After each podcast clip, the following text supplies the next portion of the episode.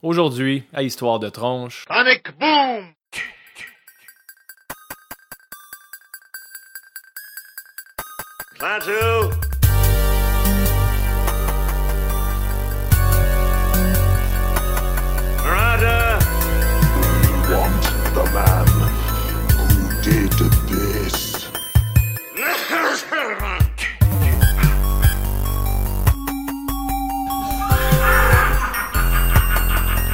Bonjour tout le monde, bienvenue au dixième épisode d'Histoire de tronche, un podcast où on parle de lutte, jeux vidéo et de films d'horreur.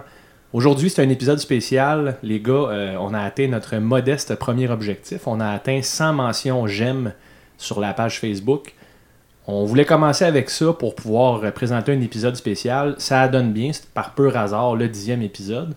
Puis aujourd'hui, on fait le choix des auditeurs. Donc, on a reçu des questions sur notre page Facebook de la part des gens qui écoutent l'épisode, ou l'émission plutôt. Et puis, euh, ils nous ont proposé différents sujets desquels on va discuter aujourd'hui. Donc, exceptionnellement, aujourd'hui, pour l'épisode spécial, je suis accompagné par mes deux co-animateurs. Premier étant Ben. Ben, comment ça va? Ça va super bien, Stéphane, toi? Ça va très bien, merci. J'espère que tu es prêt à parler de jeux vidéo, de films d'horreur, mais aujourd'hui, tu n'auras pas le choix de parler de lutte. On va voir ce que ça va donner. Ben, tu sais qu'on va te traîner dans la discussion. En parlant de lutte, euh, je suis aussi avec Jonathan aujourd'hui. Jo, comment ça va? Ben, merci pour la question de convenance, Stéphane. Ça va très bien. Et toi? C'est le fun. Moi, j'adore demander aux gens comment ils vont en chantant comme ça. Je trouve que ça met beaucoup d'harmonie dans le groupe. Mhm. Puis c'est ça qui fait qu'on est fort à Histoire de tronche. tu sais. Leur chimie est palpable. Ben, est- là, il est témoin. C'est la première fois qu'il voit deux hommes faire un podcast complètement nus. Puis, euh, ça ajoute beaucoup à la dynamique d'équipe. Parce Oui. que il n'y a aucune pudeur. On se regarde. Les deux, on trouve ça un peu drôle, mais ça nous excite. Puis, ça crée des, des- des drôles de discussions, des drôles de situations là, dans le groupe. Euh, Joe, il y a une affaire que je voulais qu'on parle ensemble avant de continuer. Euh, Jim Neidhart décédé la semaine dernière, comme tu sais.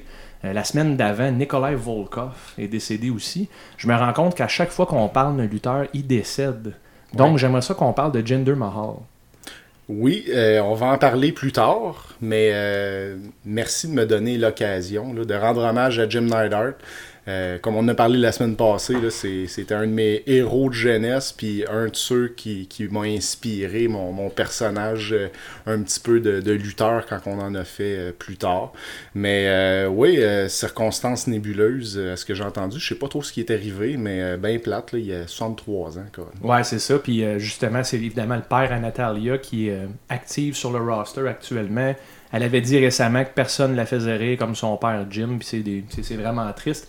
Puis là, ça dit euh, maintenant, ben pas ça dit, mais c'est officiellement Brett, le dernier survivant du Heart Foundation original, du show qu'on a été voir ensemble au Centre Molson en 97.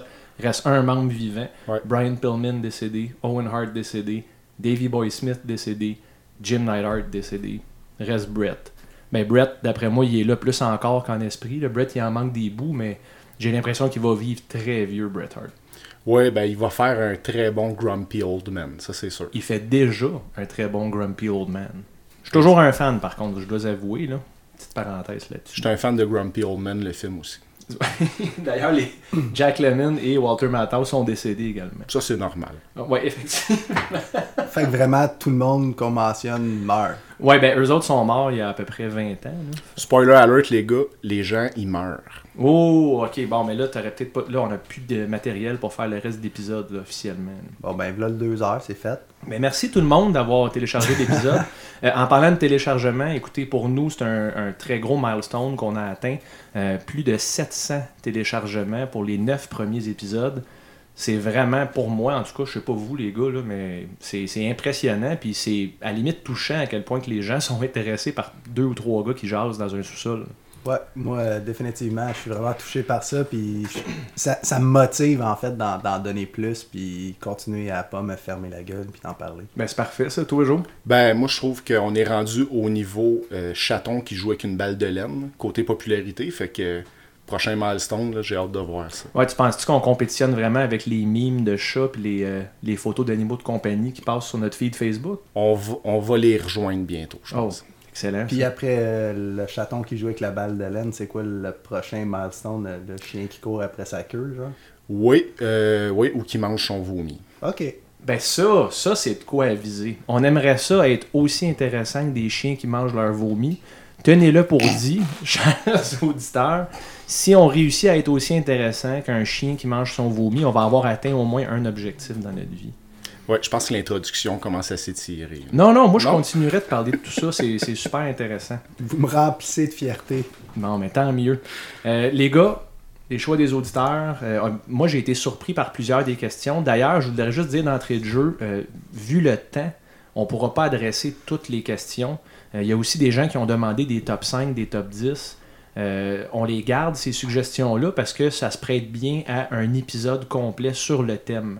Euh, si on fait des top 5, des top 10, puis on fait juste énumérer, je pense, soit des lutteurs, des jeux ou des films, on risque de pas vraiment être capable d'élaborer convenablement. Puis je pense pas qu'on va rendre justice aux gens qui nous ont écrit. Je sais pas ce que vous en pensez, les gars. là. Entièrement d'accord avec toi. Euh, des top 5 sans rentrer en détail un peu sur chacun des titres, ça vaut plus ou moins la peine. C'est juste une énumération. C'est comme lire une liste. Donc, parfait. Euh, puis, donc, juste pour les gens qui nous ont demandé des top 5, merci pour les suggestions. On les a pris. Puis ça va faire partie d'un épisode complet sur un, format régulier, qui n'est pas un format comme aujourd'hui. D'ailleurs, attendez-vous à un téléchargement un peu plus lourd aujourd'hui. L'épisode devrait être euh, de deux à deux fois et demi plus long que d'habitude. Donc, euh, on va se plonger là-dedans tout de suite, les gars. La première demande qu'on a eue, c'est d'un auditeur qui s'appelle Mathieu. C'est une question en rapport avec la lutte.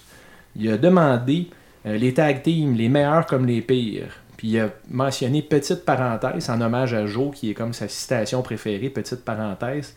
Euh, il parle d'Owen Hart et Yokozuna de façon sarcastique. Donc je pense que Mathieu, c'est pas un fan d'Owen Hart et Yokozuna, mais il aimerait ça qu'on parle de nos tag teams préférés, ceux qu'on aime, ceux qu'on déteste. Je te laisse commencer, Joe, euh, si tu peux faire ça pour nous. Ben oui, euh, ben en partant, euh, je vais adresser la question de Warner Yokozuna. C'est sûr que moi, dans mes pires tag teams, les, agencements de deux vedettes solo, ça marche pas souvent bien. Là, je pourrais nommer là, dans le temps Stone Cold contre Dude Love. il y a eu une période là, où c'était tout le temps là, des, des top guys ensemble qui étaient champions. Mais Owen Yoko, je trouve que ça a marché, moi. Euh, avec euh, Jim Cornette qui était avec eux, Mr. Fuji. Puis deux gars complètement différents, un high flyer, un, un gros powerhouse. Euh, puis ça a marché. Puis Owen Hart, je trouve que c'est le gars, pour moi, c'est le meilleur tag team athlète quasiment. Pas à cause qu'il a fait partie du meilleur tag team de toute de, de l'histoire, mais il a fait partie de 7-8 tag teams différents, puis sont tous hot, je vous les nomme. Là. Owen Hart avec, euh, avec Bulldog, qui ont eu beaucoup de succès, avec Jeff Jarrett, avec Yoko, avec Jim Neidhart, de New Foundation, euh, puis avec The Rock, à, Nation of Domination, quand que, quand, Owen rentrait là, avec euh, Enough is enough and it's time for a change. Moi, j'ai bien aimé cette période-là. Fait que Owen Hart Yoko, moi, j'ai rien contre ça, mais je comprends l'auditeur qui, qui aime pas les tag teams. Je pense qu'il voulait dire plutôt les tag teams là, qui ont pas rapport, là, qui sont pas agencés. Ben, c'est parce que je pense que visuellement parlant, quand tu vois Yokozuna qui paye 700 livres, qui se promène avec euh, une, genre de couche rouge, puis Owen Hart qui est un lutteur classique traditionnel, tu sais, à première vue, tu te dis ces gars-là ont tellement rien en commun. Mais je pense que c'est ce qui faisait la force du tag team, c'est que tu avais le gros super heavyweight de presque 700 livres, puis tu avais l'athlétique high flyer Owen Hart technicien. Moi, je trouve que c'est un très bon tag team. Mais mettons, Joe, si tu parles euh, du pire tag team d'expérience que toi t'as vu. Donc, les pires tag teams, euh, ben, dans les années 80, là, les Bushwhackers, les Killer Bees. Puis là, les Bushwhackers, on s'entend, sont au Hall of Fame, puis ils sont dans mes pires tag teams. Mais euh, des workers, pas très hot, pas des bons matchs. Killer Bees, Jim Brunzel. Ah, C'était ordinaire. Les Moondogs, je pense qu'ils sont bons, les Moondogs, mais quand j'étais jeune, j'étais pas en âge de, puis je les trouvais épouvantables. J'ai vraiment aucune, mais aucune idée c'est qui les Killer Bees puis les Moon quoi? Les Moondogs. Les Moon Dogs. T'as aucune idée c'est qui les Killer Bees, les gars avec les masques d'abeilles, les masques jaunes. Comment Ben là Up Mais- ta game un peu. là. Mais Ben, il est un peu plus jeune que nous. Pour vrai, moi, j'étais jeune pour les un peu Killer plus Bees. jeune, quelques mois. Ben, Ouais. t'es. Hey, attends, j'ai une question. Ben, t'es né en quelle année? Je suis né en 83. Ok, donc t'as quel âge? Pourquoi tu me demandes ça de même? Là, je suis pas bon à maths, j'ai 35 ans. C'est bon. Non, parce Ah. que si tu te rappelles au troisième épisode, tu as eu beaucoup de misère à faire le calcul de quel âge tu avais quand tu avais peur de Resident Evil. Ouais. Bon, c'est ça. Je voulais juste être sûr que tu nous suivais encore. Là. Ben, I'm a late bloomer. Ouais, mais si tu connais pas les Killer Bees, ils sont pas si pires que ça, les Killer Bees. Non. En part- Ben, Mais c'est le gimmick, là, tu sais, c'est, c'est dégueulasse, là. C'est des abeilles. ouais. Puis ils travaillent ensemble. Ouais, puis là, il y a un saut de, d'abeilles. Rayées. Ouais, Comme les Pittsburgh Steelers, au fond. exact. Ben, et- ouais, c'est une très, très bonne comparaison. Puis Ben, si tu les connais pas, garde ça tel quel, ça manque pas à ta culture. Euh, à part si t'aimes le wrestle crap, là, la gimmick c'était une vraie farce. Puis quand ils mettaient leur masque, ils devenaient beaucoup plus forts. Ah, il piquait, là. Là, ils commençaient à piquer les gens à l'aide de dards invisibles. La lutte, tout le monde. La Ouais. lutte. Euh, moi, j'en ai un très bon tag team à te nommer, Joe. Est-ce que tu te rappelles de Disorderly Conduct à la WCW? Ouf, ouais, c'était comme euh, des genres de public enemy pour les pauvres? C'était bon, pour les très pauvres. Pour les très pauvres. Je pense que c'est eux qui signaient les chèques de BS euh, au bureau du gouvernement. C'était deux gars avec des coupes longueuil, avec des lunettes, qui portaient à l'intérieur des bâtisses. Puis euh, ils criaient après la caméra tout le long de leur entrée, mais t'entends rien parce qu'il y a une toune, Tony Chevanier qui parle pendant l'entrée, puis le bruit de la foule. Puis là, ils ont vraiment l'air choqués, puis ils arrivent au ring, puis ils perdent très rapidement. Ouais. Ça, c'était Disorderly Conduct. Ben, il était choqué à cause du booking, sûrement. Probablement juste d'être pourquoi vous m'avez mis ce manteau-là, j'ai pas envie de me peigner de même. Il fait noir, je vois rien que ces lunettes-là. C'est pas moi, Ray Charles. Les gens lancent des déchets, j'ai une vraie job, je me suis juste trompé de building. Euh, dans les bons tag teams, par contre, ça, on pourrait en parler longtemps, Mathieu, euh, pour ta question. Euh, les bons tag teams, de mon côté, moi j'ai été marqué beaucoup par les Rockers. Ah. Ben, je le sais que tu connais pas les Killer Bees, mais les Rockers. Tu te souviens des Oui, Rockers? oui, c'est- d'ailleurs, c'est mon tag team préféré de tous les temps, là, les Ben, Rockers. J'aimerais ça t'entendre parler de lutte un peu, Ben, ça fait inhabituel. Euh, Dis-moi donc ce que tu penses des Rockers. Ben, moi, je les aimais particulièrement parce que c'était comme des jeunes high flyers avec Marty Jannetty puis euh, Shawn Michaels. Puis euh, j'aimais juste ça parce qu'ils étaient comme tout le temps chorégraphiés, comme le, le double waist. euh, ah, comment ça s'appelle ce move de lutte-là? Là, euh, Un double hip toss. un hip toss, après ça, le, le kick. Super kick. le- Double super kick. Ouais, il faisait un double super kick, il faisait aussi euh, un. euh, hey, J'ai vraiment oublié tous les termes. là. Mais quand je te dire double devant n'importe quel move de double lutte. punch, double tout. Là. Ouais. Mais il était ça. très co- euh, comme chorégraphié, coordonné, puis c'était comme beau à voir. Parce que moi, j'ai toujours plus aimé les high flyers comme Rey Mysterio, Billy Kidman, vraiment beaucoup Billy Kidman. là. Parce que pour moi, c'était ça qui m'attirait vers la lutte. Plus les, les, les flips, les, la troisième corde, puis. Puis avec les années, ben, j'ai comme été désintéressé parce qu'à un moment donné, il sautait du plafond du stade, puis euh, comme il n'y a pas plus haut, là, vous avez réussi. Là, est tombé en bas d'une cage, puis... Ben, tu vois, Ben, ça, ça vient toucher un point que moi et Joe, on parle souvent pendant les épisodes. Joe, il appelle, ben pas Joe, mais c'est connu dans l'industrie comme hot shotting the business. C'est de faire de quoi de hot, puis la semaine d'après, d'essayer de faire de quoi de plus hot. Puis ce que ça fait, c'est que les, les fans occasionnels comme toi, qui sont ouverts à aimer ça, deviennent complètement insensibles aux, cascades ridicules. Mankind, ça, ça, c'était le début de la fin, je pense. Ça, c'était un point tournant. Mais pour en revenir aux Rockers, euh, Gorilla Monsoon les appelait les Tag Team Specialists. Ça, c'était comme leur, leur genre de nickname parce qu'ils étaient chorégraphiés, ils faisaient tout en même temps. Puis ce qui était le fun aussi pour l'époque, euh, ils ont commencé en 89 à la WWF.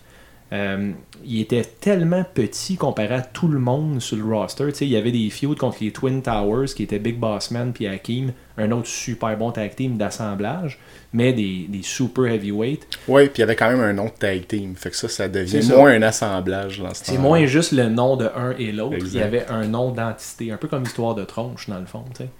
Euh, non, c'était pas une bonne comparaison. On n'est pas comme les Twin Towers. Non. Mais plus comme Owen Hart et Yokozuna. Ouais, ou les Et- Bushwhackers. Oh, Joe. Merci. Je peux-tu te lâcher le crâne? Ouais, tu peux le faire ça, mais on va attendre d'arrêter d'enregistrer. Ça risque de, me mettre off. Ouais, je vais remettre mes vêtements avant, par exemple. Euh, dans les autres bons tag teams, moi, il y en a un jour que j'ai bien aimé, mais qui n'a pas été longtemps à la WWF, c'est les Brainbusters. Euh, les Brainbusters qui sont aujourd'hui émulés par euh, The Revival, Dash Oui. et Dawson. Toi, Joe, y a-tu d'autres bons tag teams qui te viennent en tête? Ben, les Brandbusters qui sont introduits au temple de la renommée de la WWE euh, en, tant que Four Horsemen aussi. Fait que ouais, j'ai bien aimé cette période-là, moi aussi. Euh, les bons tag teams, euh, tu sais, Art Foundation, British Bulldogs. Mais récemment, j'ai découvert Stan Hansen puis Terry Gordy au Japon en écoutant du vieux stock japonais. Puis je suis pas un gros fan du Japon, mais Terry Gordy puis Stan Hansen, là, c'est vraiment mon style. Mais eux, c'est-tu un assemblage ou un tag team? C'est un tag team. C'est vraiment un tag team. Euh, C'est sûr Stan Hansen, il était big en solo au Japon aussi, mais c'était vraiment un tag team. euh, Mais au Japon, je sais pas s'ils utilisent autant les noms de tag team qu'ici, mais là-bas, il était vraiment reconnu comme le top heel tag team. Puis c'était deux legit tough guys. Pas des gars super musclés, mais des gars qui te ramassent des clotheslines dans la gorge. Puis, euh, tu sais, sais, j'ai bien aimé, moi, Mike Awesome, là, un peu ECW avant qu'il y ait WCW. Je me reconnaissais un peu avec ce gars-là, mais quand j'ai vu Terry Gordy, c'est comme Mike Awesome euh, fois 1000. là. Il Ah, est écœurant, Mais j'ai pas connu Terry Gordy dans sa prime. Moi, la première fois que j'ai été exposé à Terry Gordy, c'était dans le temps de la WWF quand il est arrivé avec un masque noir. Ouais. Il, il s'appelait The Executioner. Puis il avait l'air d'avoir un anévrisme au cerveau Ben, permanent. C'était la fin là, de Terry Gordy, ça. Ben, puis juste que Vince y ait donné sa chance. Mais tu sais, je savais pas qu'il avait été big avec Hanson. Mais il y avait eu un gros accident. Ça a l'air avant euh, sa gimmick Executioner, puis il était plus le même du tout, du tout. Ok, fait que ma blague d'anévrisme est peut-être légitime. Ouais, ouais, ben c'est correct. Là, les, euh, on, on parle beaucoup de morts, hein, d'anévrisme, de drogue. En parlant d'anévrisme, les Steiner Brothers. Oui, euh, c'était Scott, c'est un anévrisme sur pattes, là, c'est promo à TNA. là. Quand Scott Steiner qui fait des mathématiques, là, je m'éloigne des tag teams, mais tapez sur YouTube Scott Steiner, math, vous allez voir Scott Steiner faire des théories loufoques très très drôles. Puis le pire, c'est que ces calculs fonctionnent. hein. J'ai déjà entendu la promo, là, puis j'ai fait le calcul, puis il a raison. Je sais pas de quoi je parle du tout. Non, pas en tout. Mais récemment, à DIY, euh, qui se sont splittés. tu sais, Les tag teams, ça finit toujours par se splitter. C'est un peu ça l'idée, bien souvent. Euh, Ben, c'est ça qui crée les bonnes feuds, en fait, des amis qui se séparent pour une connerie ou pour euh, la blonde de l'autre. ou euh, C'est rendu très euh, dramatique euh, maintenant. Là. Ben, c'est plus émotif quand tu sais, ça fait, mettons, 5 ans que tu suis Ouais. un tag team, puis là, il se passe de quoi? DIY, récemment, à NXT, euh, Gargano puis Ciampa, ils ont vraiment une run de tag écœurant, puis après ça, une run euh, de feud euh, face contre heel écœurant. Fait que ça, c'est un bon exemple dans le récent qui est très bon. En parlant de ça, Strike Force, ça ressemblait à ça aussi. Tito Santana, Rick Martel, qui ont été tag team champ ensemble. Euh, quand ils ont splitté, ils ont eu une feud qui a duré plus de deux ans. Ça a vraiment. Parce que les, gens les connaissaient comme vraiment une entité. Puis quand ils ont eu leur split, comme Ben dit, ça a fait une feud vraiment mémorable. Mais moi, j'aimerais rajouter aussi un autre tag team euh, que, que j'aime. C'est encore des High Flyers. Puis c'est un petit peu. Ben, pas vraiment récent, là, mais c'est à peu près là que j'ai commencé à arrêter de, de suivre la lutte. C'est les Hardy Boys. Ils sont encore là, Ben. Ouais, ben j'ai C'est c'est persistant, récent. Puis euh, à cette heure, ils font un- le, le Twist of Fate euh, suivi du Swanton. là. Moi, le Swanton, j'ai toujours trouvé ça super impressionnant. Un senton bomb avec le dos barré. Hey, je faisais ça dans le temps du balcon euh, chez, chez Alexandre. là, Puis on tombait sur. euh, Ben, je me souviens de toi qui vient me voir puis qui me dit check bien ça, Joe. On faisait de la lutte backyard chez Alex Fortin, puis il y avait euh, Jean-François Rassette qui est aujourd'hui promoteur, je pense, à la NCW.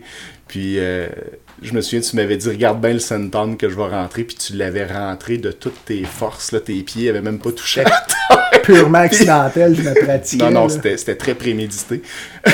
On était jeunes, Joe. Écoute, là. Jeff, on s'excuse, on t'a peut-être fait mal à quelques reprises, mais t'es rendu promoteur NCW, puis je te félicite, mon homme, je suis fier de toi. Mais hein, avec raison. Moi, je préfère dire j'ai pas fait exprès pour pas qu'il me crisse une volée. Mais c'est ça. Fait que c'est un accident, je me pratiquais. Mais il était beau, puis tu faisais aussi des Shooting Star Press. Ouais, ça, ça me foutait la chienne à chaque fois. J'avais tout le temps peur de me cogner la- le derrière de la tête sur le, le balcon. Là.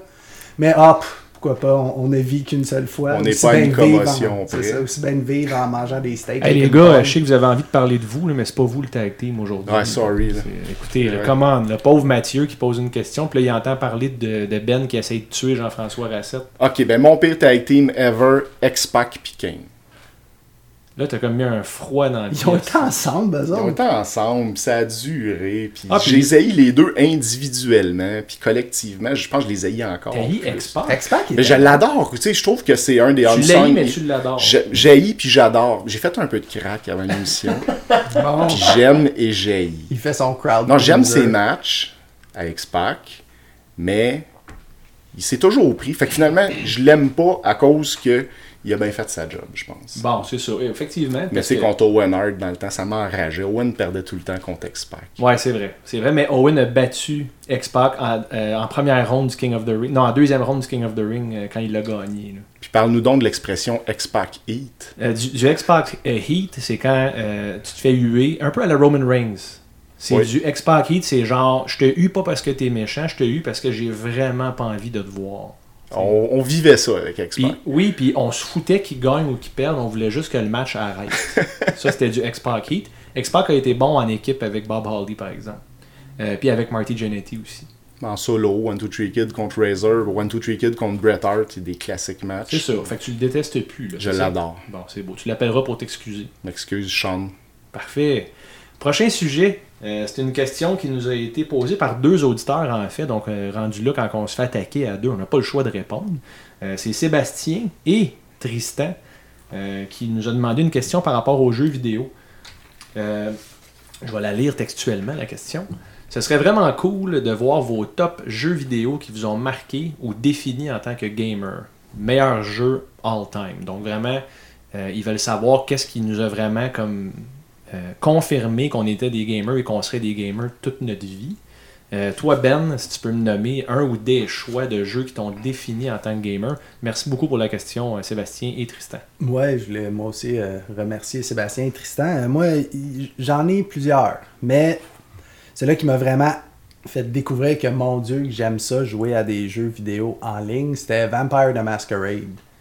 En fait, c'est un single player, mais tu pouvais faire des games co-op, puis là, tu peux downloader des skins, des mods, puis la communauté là-dessus, j'ai passé des heures à jouer, puis à jouer, euh, puis en plus, tu joues des vampires, moi je tripais, j'étais jeune ado, puis je me trouvais donc cool jouer à ça. Puis un autre, c'était, ça c'est un autre côté très, très, très tronche, euh, Star Wars Galaxies un jeu basé dans le monde de Star Wars où tu peux faire ce que tu voulais, construire ta maison, être un fermier. Puis ce qui était le fun, c'est qu'il n'y a pas de Jedi. Tu peux pas être un Jedi au début. Fait que c'était pas juste des sabres au laser qui couraient partout. C'était vraiment dur être un Jedi. Fallait que tu sois comme le biggest nerd ever. Mais ça, Ben, tu m'en parlais dans le temps que tu jouais, puis tu me donnais des exemples de ce qui se passait. Puis tu me disais que les, tu pouvais pas être un Jedi, comme tu dis en partant, il y avait seulement deux ou trois joueurs par serveur Ouais. sur plusieurs milliers Ben, qui étaient des Jedi parce qu'il fallait vraiment que tu fasses le genre de pèlerinage que les Jedi faisaient, l'expérience d'immersion de ça. Puis imagine quand tu deviens Jedi, un, à quel point tu n'as pas de vie sexuelle, mais deux, le, le feeling que tu dois avoir quand tu réussis à avoir ton holocron. Puis, euh, Mais c'était dur d'être un Jedi parce que dans l'époque où ça passait, c'était comme après le Order 66. Fait que si tu devenais un Jedi et tu ouvrais ton sabre au laser, ben là, tous les Bounty Hunters savaient t'étais où, puis tout le monde venait pour te tuer. Fait c'était comme cool d'être un Jedi, mais c'était stressant d'être un Jedi. Puis le processus, c'était complètement fou, là. Puis euh, en fait, il fallait que tu masters 5 classes. Mettons, tu, tu commençais, tu étais un smuggler, là, t'es master smuggler, tu trouves ton premier holocron, ça prenait 5 holocrons. Puis là, il disait master chef. Mais là, c'est pas master chief comme dans Halo, là, c'est master chef comme t'es un, tu fais de la bouffe. Comme Gordon Ramsay, mettons. C'est ça. Fait que là, faut tout que tu droppes tes skills, puis tu recommences à zéro, puis tu fasses de la popote, puis de la popote, puis tu grind. faisais ça cinq fois pour unlocker ton force sensitive slot. Après ça, ils l'ont changé. Là, tu peux créer euh, comme direct en partant la classe Jedi, puis c'est là que le jeu est mort. Ben, c'est sûr. Faut que tu gardes ça spécial. là. Ouais. Être Jedi, c'est quand même le plus gros honneur de la galaxie. Ben, c'est ça. Puis là, ben, tu peux encore jouer là, sur des ém- émulateurs. Là. Faut que tu t'inscrives, puis tu peux downloader. C'est encore. Je joue plus, là, parce que là, ça date aussi. Là. Fait que dans le fond, Vampire the Masquerade, qui t'est défini en tant que gamer, Star Wars Galaxies, mais là, tu parles de deux jeux online quand même. Ouais. Maintenant, les single player. Grand Theft Auto San Andreas. Je ne peux pas t'expliquer combien d'heures et d'heures que j'ai jeté dans ce jeu-là. J'ai même une game que j'ai pratiquement aucun dégât civil. Je pense que c'est en bas d'un million. Là. Je faisais mes stops. euh, Puis j'ai fini le jeu au complet, puis je trouvais ça le fun. Puis ce jeu-là, pourquoi que j'avais vraiment trippé, c'est l'histoire de Dr. Dre, Eazy-E, puis euh, la gang de, de NWA. Puis, tu sais, je pouvais voir les liens qu'il y avait entre la vraie histoire, puis ce qu'ils ont fait dans le jeu, puis les jeux Grand Theft Auto, on s'entend, c'est tout le temps bon. Puis c'était le plus complet. Tu fais nager, tu fais sauter en parachute, euh, tu peux conduire des autos, des bateaux, courir, tirer, taguer, tu peux faire tout ce que tu voulais. Puis quand ils ont sorti Grand Theft Auto 4 sur le Xbox, ben là, il fallait que tu achètes des expansions pour sauter en parachute. Puis j'avais jamais compris pourquoi qui était comme moins complet que le jeu juste d'avant. Puis un dernier aussi qu'il faut que je mentionne, Fallout 3. C'est un excellent jeu. J'ai dompé, je pense, au moins deux, deux ans à jouer à Fallout 3 depuis sa sortie. J'ai adoré ce jeu-là. J'ai fini presque à 97%. là. Ah, même avec les side quests qui Les side quests, les raiders. Bubblehead, puis toutes ces affaires-là. là, j'ai adoré ce jeu-là. Alors, si vous avez jamais joué à un jeu Fallout, commencez par le 3, parce que selon moi, c'est le meilleur. Donc, tu préfères Fallout 3 à Fallout 4. Ouais. Est-ce que tu as joué à New Vegas? Aussi, Puis, si tu bon aussi? Ou... New Vegas, c'est Fallout 3 dans- sur une nouvelle map. Là. Ils n'ont pas réinventé la roue. Là. Ok, c'est bon. Toi, Joe, qui est pas un gros gamer, c'est quoi les jeux que tu pourrais dire qui t'ont défini en tant que gamer? Parce que ça t'a toujours suivi quand même. C'est juste que t'es un petit peu moins hardcore que moi puis Ben, peut-être. Ben, peut-être moins passionné, je mets moins de temps là-dedans, mais je, je vais toujours être gamer pareil. Mais si j'en nomme un qui me définit, puis qui me définit justement en tant que gamer intermédiaire, puis que j'aimais trop embarquer, ça serait, t'en as parlé la semaine passée, l'infâme Bayou Billy. Ah boy. J'ai un traumatisme sur Bayou Billy. La première fois, quand j'avais 10 ans, à peu près 9 ans, je pense que j'avais quand ça a sorti. C'était en 91. Ouais, j'avais 9 ans. Puis j'avais convaincu mes parents de me laisser choisir mon cadeau de Noël pour la première fois. Ils m'ont amené le 24 décembre. Il restait 10 minutes avant que ça ferme aux distributions aux consommateurs. Il restait deux jeux de Nintendo.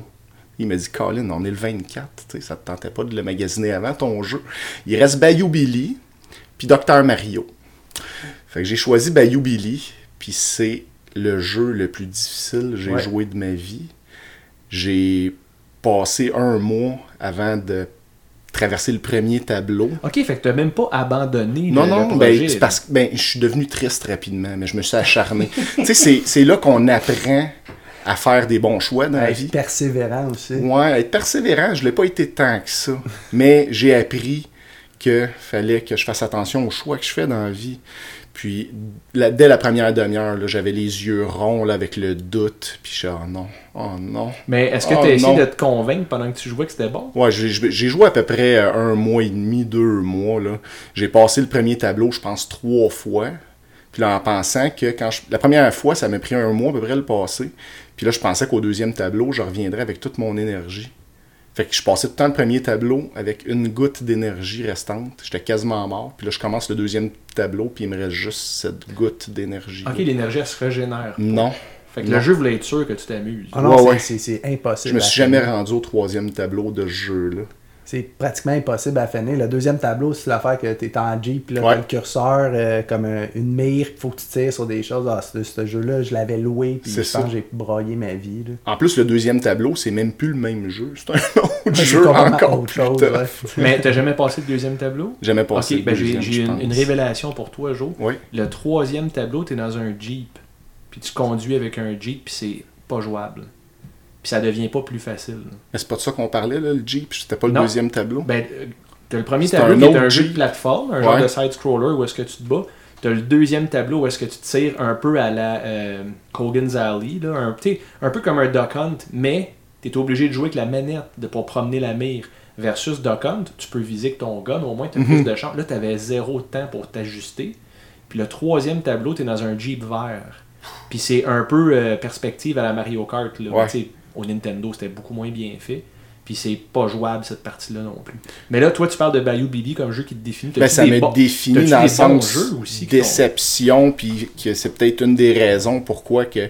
Mais le jeu euh, qui m'a starté, puis moi, j'étais un gamer de sport, de NHL après NHL après NHL. NHL PA 93, Celui avec la glace bleue. celui avec la glace bleue, celui que tu peux pas éditer les lignes. Les changements de trio, ils si tu, tu jouais pas avec les changements de trio, c'était trop compliqué à gérer. Fait qu'on jouait best line, qu'on appelait. Tu jouais juste avec le premier trio, puis tu perdais pas d'énergie. On jouait pas d'offside non plus dans le temps. Puis euh, il y avait des trucs. Tu pouvais tricher à ce jeu-là. Si tu faisais le tour du net, le goaler il restait pogné sur le coin. Puis c'était comme un glitch. Fait que là, là on jouait, tu sais, on est des enfants de, de, de 9-10 ans. Puis t'as pas le droit de faire ça. Puis là, tu- des fois, tu le faisais pareil pour remonter. Puis là, ça, là, on se battait, moi puis mon frère. Ouais, ben, ça, ça, Il y avait un slap shot aussi de la bleue. Là. Tu rentrais à la ligne bleue, puis il y avait un spot là, à droite en haut que ça rentrait tout le temps. Je me souviens encore des vieux, parce que c'est le fun, parce qu'il y a des vieux noms là-dedans. Là.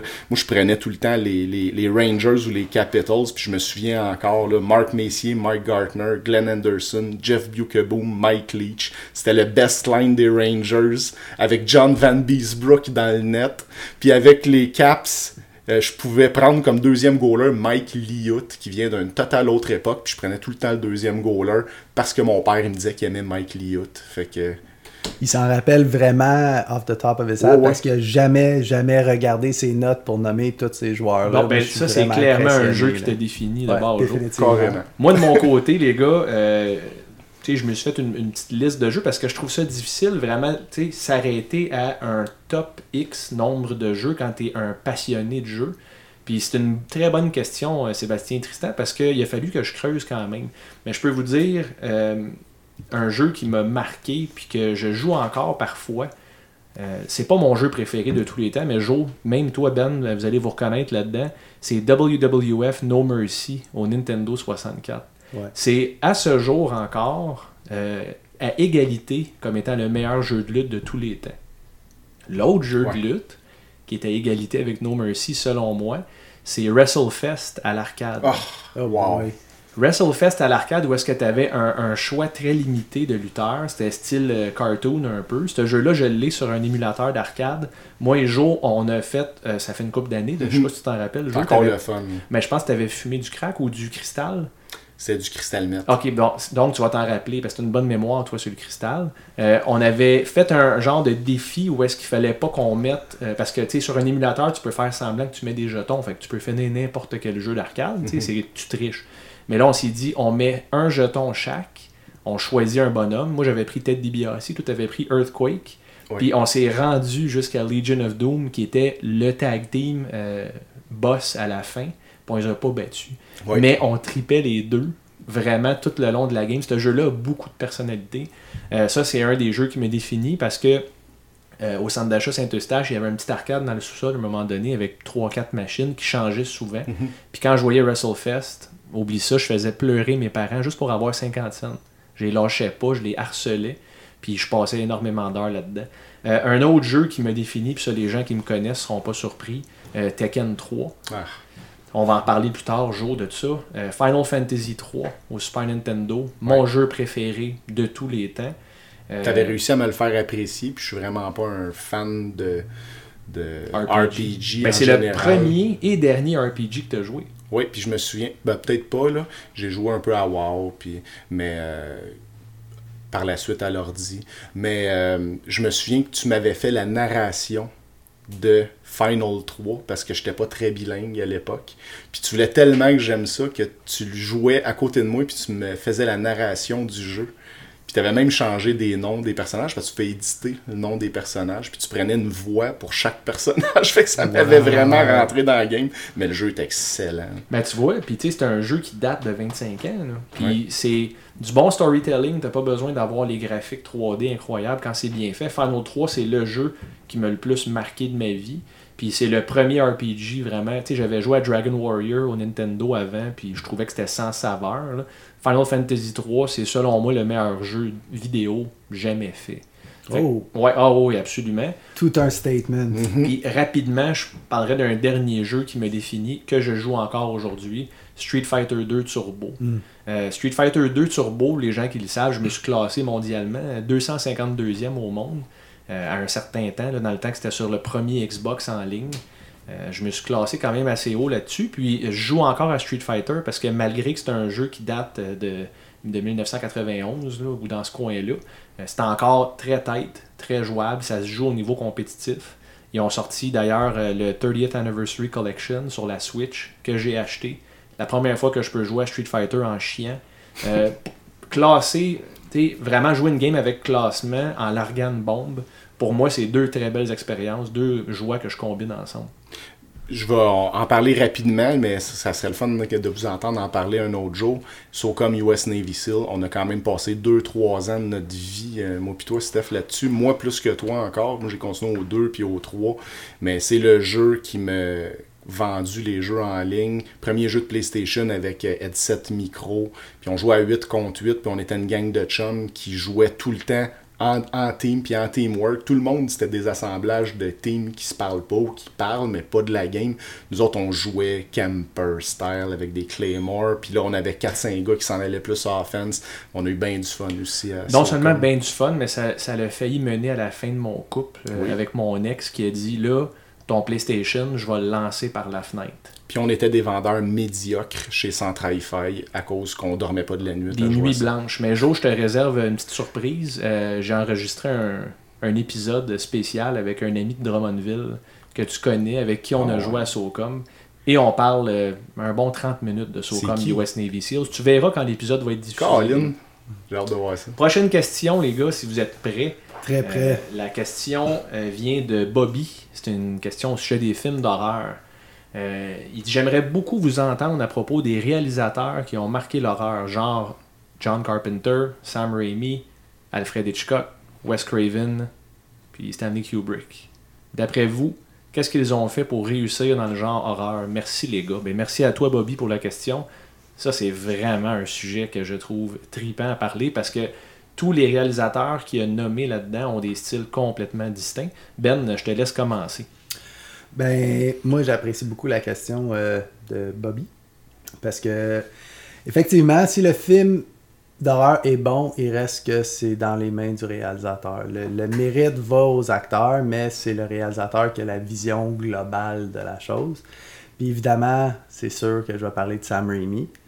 Parce que son style est reconnaissable. Tu peux reconnaître un film de Sam Raimi. C'est d'ailleurs comme ça que j'ai découvert que c'est Sam Raimi qui avait réalisé For the Love of the Game de Kevin Costner. Que je regardais le film, je me suis dit, il me semble, juste l'intro du film là, avec la balle de baseball. Je sais pas si vous avez vu. Ben, ce Jo, c'est sûr qu'il l'a vu. Jo, c'est un fan de films de sport. là. Mais il y a une balle de baseball qui se promène. Je me dis, c'est du Sam Raimi. Parce que la marque de commerce de Sam Raimi, c'est une caméra qui se promène. Le démon dans le bois, là, quand il s'en va posséder les gens, que la caméra elle bouge, puis ça s'approche super vite. D'ailleurs, la façon qu'il avait créé ça pour les premiers Evil Dead, c'était une planche de bois tenue par deux personnes qui ont juste vissé la caméra dans le milieu. Puis eux autres, ils tiennent la planche, puis ils avancent rapidement. Ils se sont comme créé un poor Ouais. man Steadicam à l'époque, avec pas beaucoup de budget. Puis on peut aussi le remarquer dans Spider-Man. Spider-Man qui se promène dans la- Là, on parle de Spider-Man avec Tobey Maguire. là. Spider-Man qui se promène entre les buildings, puis la caméra se promène au travers des choses. C'est- du Sam Raimi tout craché. En parlant de Sam Raimi, ben, comme vous savez, les, les fans d'horreur, Sam Raimi a réalisé les, trois premiers Spider-Man au grand écran. Euh, D'ailleurs, selon moi, la meilleure version de Spider-Man au cinéma à date, c'est celle de Sam Raimi. Celle du moins qui respectait le plus la convention des BD et tout ça. Puis, euh, dans une des scènes, euh, Green Goblin euh, va dans l'hôtel, puis il va comme euh, euh, attaquer Aunt May. Il défonce le mur, puis là, il la terrorise. Puis quand euh, Peter Parker, qui est joué par Tobey Maguire, vient visiter Aunt May après, tout ce qu'il est capable de dire, c'est His eyes, did you see his eyes? Ça, c'est un hommage à Evil Dead. Parce que dans le premier Evil Dead, quand. euh, c'est quoi le nom de la. C'est Ellen Sandweiss là, qui joue euh, la sœur de Ash qui vire. Elle a les yeux tout blancs. Puis les autres personnages dans le film disent Oh my god, did you see her eyes? Ah. Mais dans Spider-Man de Sam Raimi, euh, il y a eu un hommage à ça. Il y a plein de throwbacks à Evil Dead. Puis oui, c'est vrai que Sam Raimi, d'ailleurs, un autre film qu'il a fait, c'est Drag Me to Hell. Ouais. Euh, encore une fois, énormément de clins d'œil puis de, de style facile à reconnaître de Sam Raimi. Beaucoup euh, de, de slapstick, par contre, dans sa réalisation. Tu sais, de, de l'humour style Three Stooges. là. Oh, ouais, mais Ben, moi, j'aime ça, c'est une bonne Ben, chose. ça rajoute une petite saveur humoristique à un film qui pourrait être comme jugé trop sérieux. Là. Ben, c'est ça. Puis pour répondre à la question euh, de, de Bobby par rapport à ça, c'est, c'est ça qui distingue Sam Raimi. Ouais. C'est, c'est pas juste de l'horreur terrifiant. Puis, euh, il a posé une question au sujet de Kubrick aussi. Ouais. J'étais un fan de Kubrick, mais c'est pas, il est pas reconnu comme un maître de l'horreur, n'est-ce pas? Non. Ben, il a fait The Shining qui est jugé comme un des meilleurs films d'horreur. Mais comme c'est basé sur le livre de Stephen King, que Stephen King lui-même, il aime même pas le film The Shining que Kubrick a fait. Il a même fait sa propre version Ah, qui n'arrive même pas à acheter, mais qui est plus fidèle au livre. Ben oui, mais c'est c'est- un film, c'est c'est un œuvre en soi. C'est une qu'à adaptation. faut que ça soit adapté. faut pas que ça soit comme chaque mot qui est écrit dans le livre, que ça soit représenté tel quel. Parce qu'un moment donné, ça, ça- un, ça serait trop long, puis deux, Kubrick a juste fait une meilleure job. Le, le film de Kubrick, au fond, euh, ben Kubrick, on s'entend que c'est un grand cinéaste. Il a fait euh, Barry Lyndon, Doctor Strangelove, il a fait un paquet, paquet, paquet, paquet de films. Mais pour les besoins de la cause, je parlerais plus de The Shining. The Shining, en fait, ce qui fait que ça marche autant, c'est que c'est vraiment deux représentations du mal dans le film. T'as comme les démons, les fantômes, puis t'as la nature humaine. Parce que Jack, même au début du film, il est pas super, super gentil. T'sais, il est très violent psychologiquement avec sa femme, puis son enfant. Il avait cassé le bras à son fils euh, pendant c'est- un drunken rage. C'est ça, puis c'est pas une- nécessairement une bonne personne, entre guillemets. Ah, C'est il est juste- pas attachant. c'est juste qu'il devient complètement fou dans le film. Puis là, on s'entend que t'sais, il y a toujours la fameuse scène avec la hache, avec sa face qui, euh, qui va là. Mais le film, il est juste tellement bien fait et hyper liché. On dirait que tu regardes des toiles à chaque plan. t'sais. Mais moi, c'est ça, les plans, la, la, la lenteur des plans, les mouvements de caméra de Kubrick, les grands plans. Chaque plan dans un film de Kubrick pourrait être un poster que tu mettrais sur ton mur. Le gars, c'est un photographe, puis la photo est folle. Puis moi, c'est la musique dans ce film-là qui me le plus euh, fait capoter. là. Je trouve que la trame sonore, moi, je la dernière ben, peut-être pas la dernière fois, mais la fois la plus marquante que je l'ai écouté, euh, je l'ai écouté chez quelqu'un qui avait un système de son là, de, de 5000 pièces à peu près, bien fort, puis dans le noir, puis l'ambiance de ce film-là, là, c'est écœurant. Il y a des scènes un peu gore, il y a des scènes, euh, il y a des, je me suis plus comme, comment vous disiez ça, là, mais faire des sauts. Là, Des sais. jump scares. Jump ouais, scare. des jump scares, il y en a. Mais tu sais, il y a un peu de tout dans ce film-là. Mais euh, pour moi, la musique, là, c'est ce qui m'a le plus marqué. De... Mais moi, j'ai une question, Ben. Ouais. Qu'est-ce qu'il y a dans la chambre 237 Est-ce que tu te souviens de cette scène-là quand Danny euh, entre dans la chambre euh, 237 La vieille femme? Ben là, Danny, voit, ben, Danny, il la voit, mais on, on le sait pas, on le voit pas à travers ses yeux. Après ça, Jack, il dit, a rien dans cette chambre-là. Cette scène-là m'a terrorisé. Je me souviens exactement où j'étais, sur la rue Nadon à Saint-Eustache. J'écoutais ce film-là dans ma chambre sur VHS. Je l'ai commencé presque au milieu, euh, le film, parce qu'il était pas, était pas reculé, puis je m'en foutais. Là. Je savais pas c'était quoi. Moi, c'était Stanley Kubrick, puis The Shining. Fait que je l'ai écouté.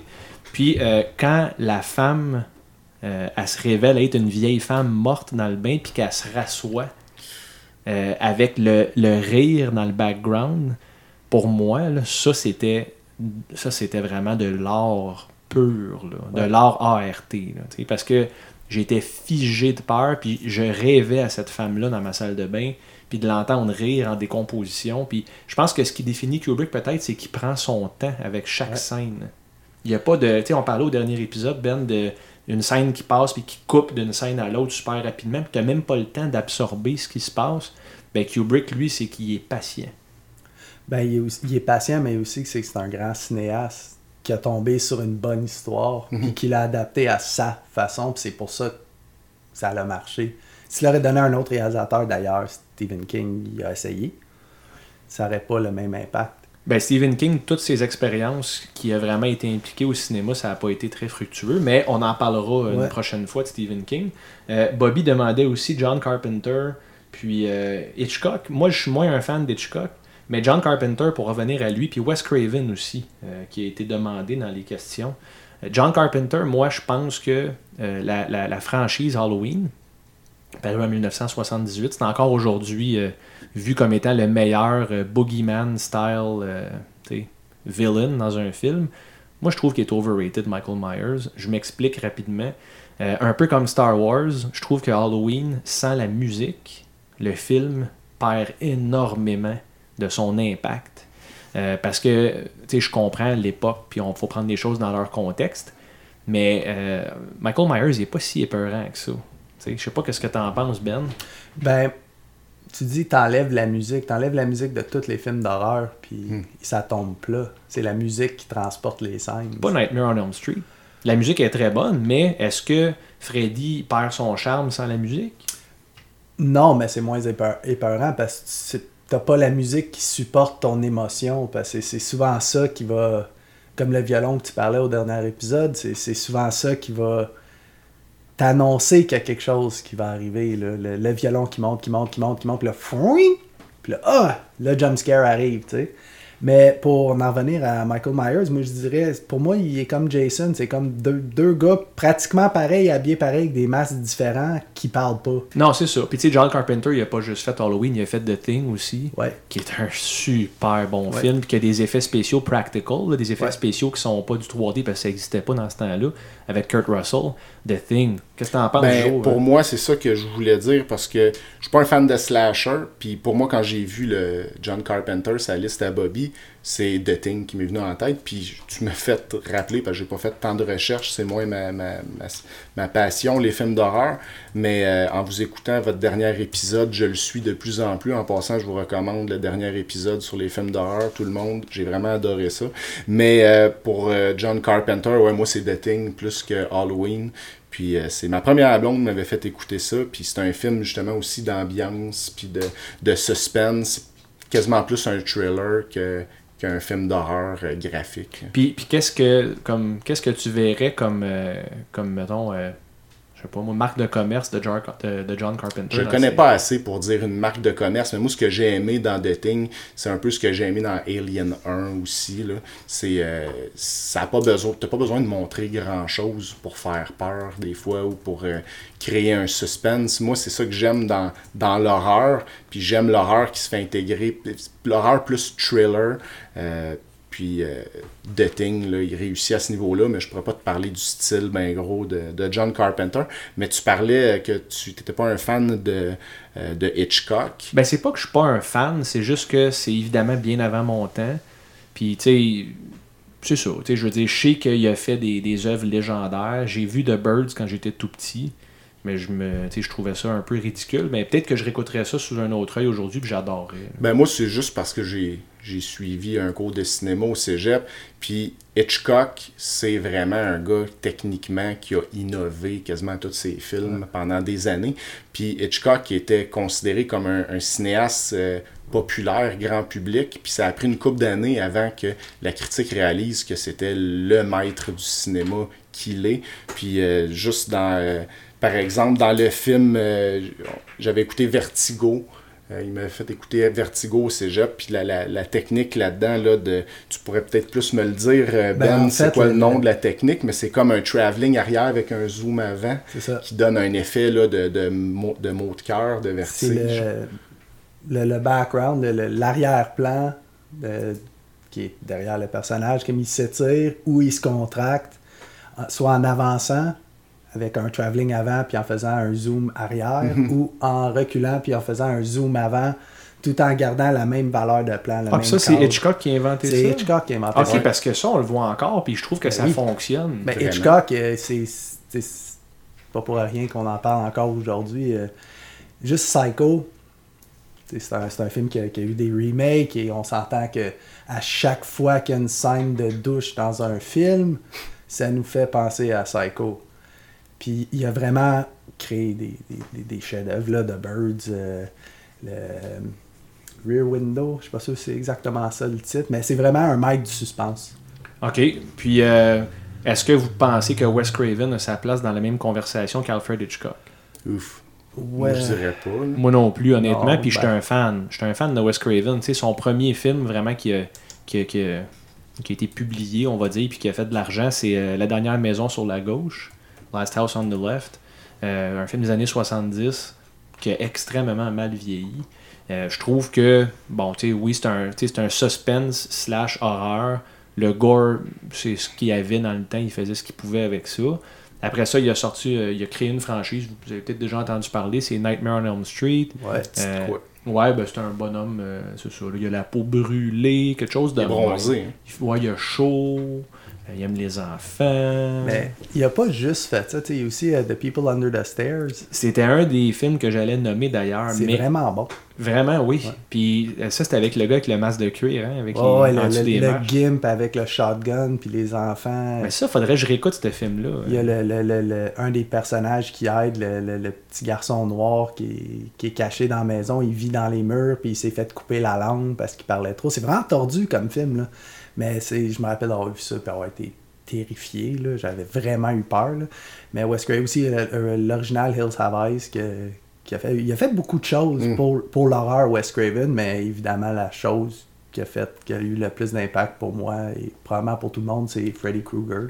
la dernière maison sur la gauche, je sais que c'est un. euh, c'est comme un film C'est un culte. film culte, certainement, à bas budget puis tout ça. Ils ont fait un remake de ça dans les années 2000 d'ailleurs qui est, qui est très dur à Il regarder. est très bon.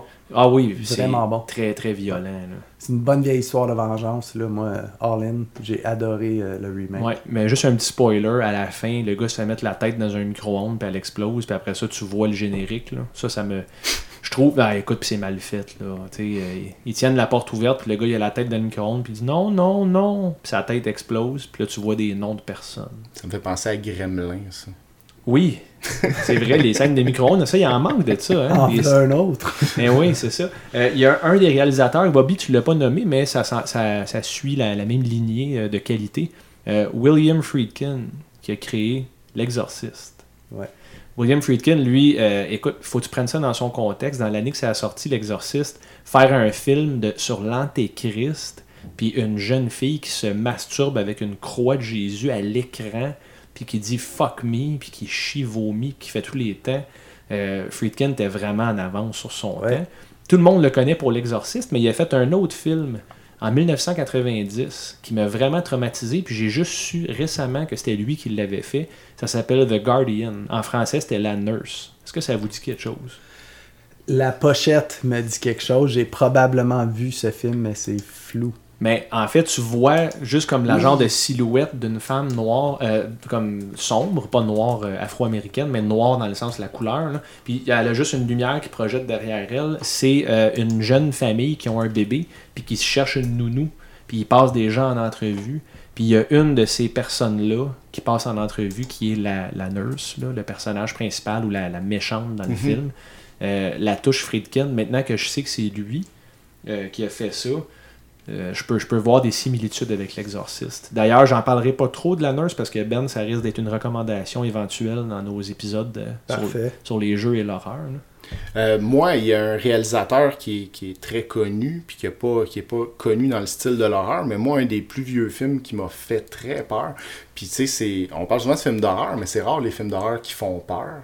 Vous en avez parlé dans d'autres épisodes. Puis moi, c'est ça que j'aime euh, souvent, c'est de réussir à aller chercher ça, parce que même si on est des passionnés, vu, qu'on est des passionnés de cinéma, des fois c'est difficile euh, d'avoir vraiment peur, d'être assez embarqué. Puis moi, euh, le film de Alan Parker, Midnight Express, euh, me foutu la chienne. Puis Alan Parker, c'est lui qui a fait par après Pink Floyd The Wall. Puis si vous écoutez Pink Floyd The Wall sur le champignon magique, vous allez avoir la chienne aussi. Ah, ça, c'est une, ça, troisième un- drogue que tu fais avant les épisodes. Quelle belle référence. Mais euh, non, Midnight Express, c'est un trailer, mais le gars, il fait de la prison euh, pour une parce qu'il a essayé d'importer ou d'exporter du, du hashish. C'est pas de la coke, pas de l'héros, du hash. Puis là, il se retrouve prison à vie, death row, genre, ou juste prison à vie sans possibilité de sortir. Puis les, les gardes sont tellement méchants. Le gars, il comprend rien. En plus, juste le fait d'être dans un pays étranger, de pas comprendre ce que tes geôliers te du disent. langage. Là, Ouais. Un donné, il a froid au d'une des premières scènes euh, qui est dans la prison. Il a froid.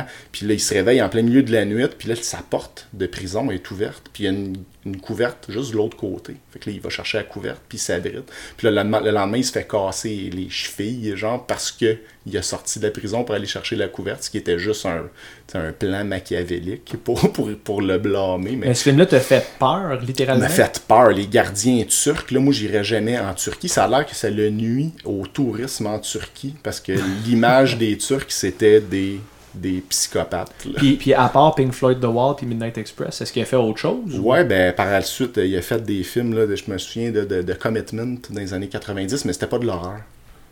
Moi, j'en rajouterais un nouveau, ben un nouveau, un autre euh, réalisateur qui, à, mon, à ma connaissance, a aucune formation en cinéma, mais que je trouve que juste le fait que c'est un grand fan d'horreur, qui avait les moyens de Je faire sais les qui films d'horreur.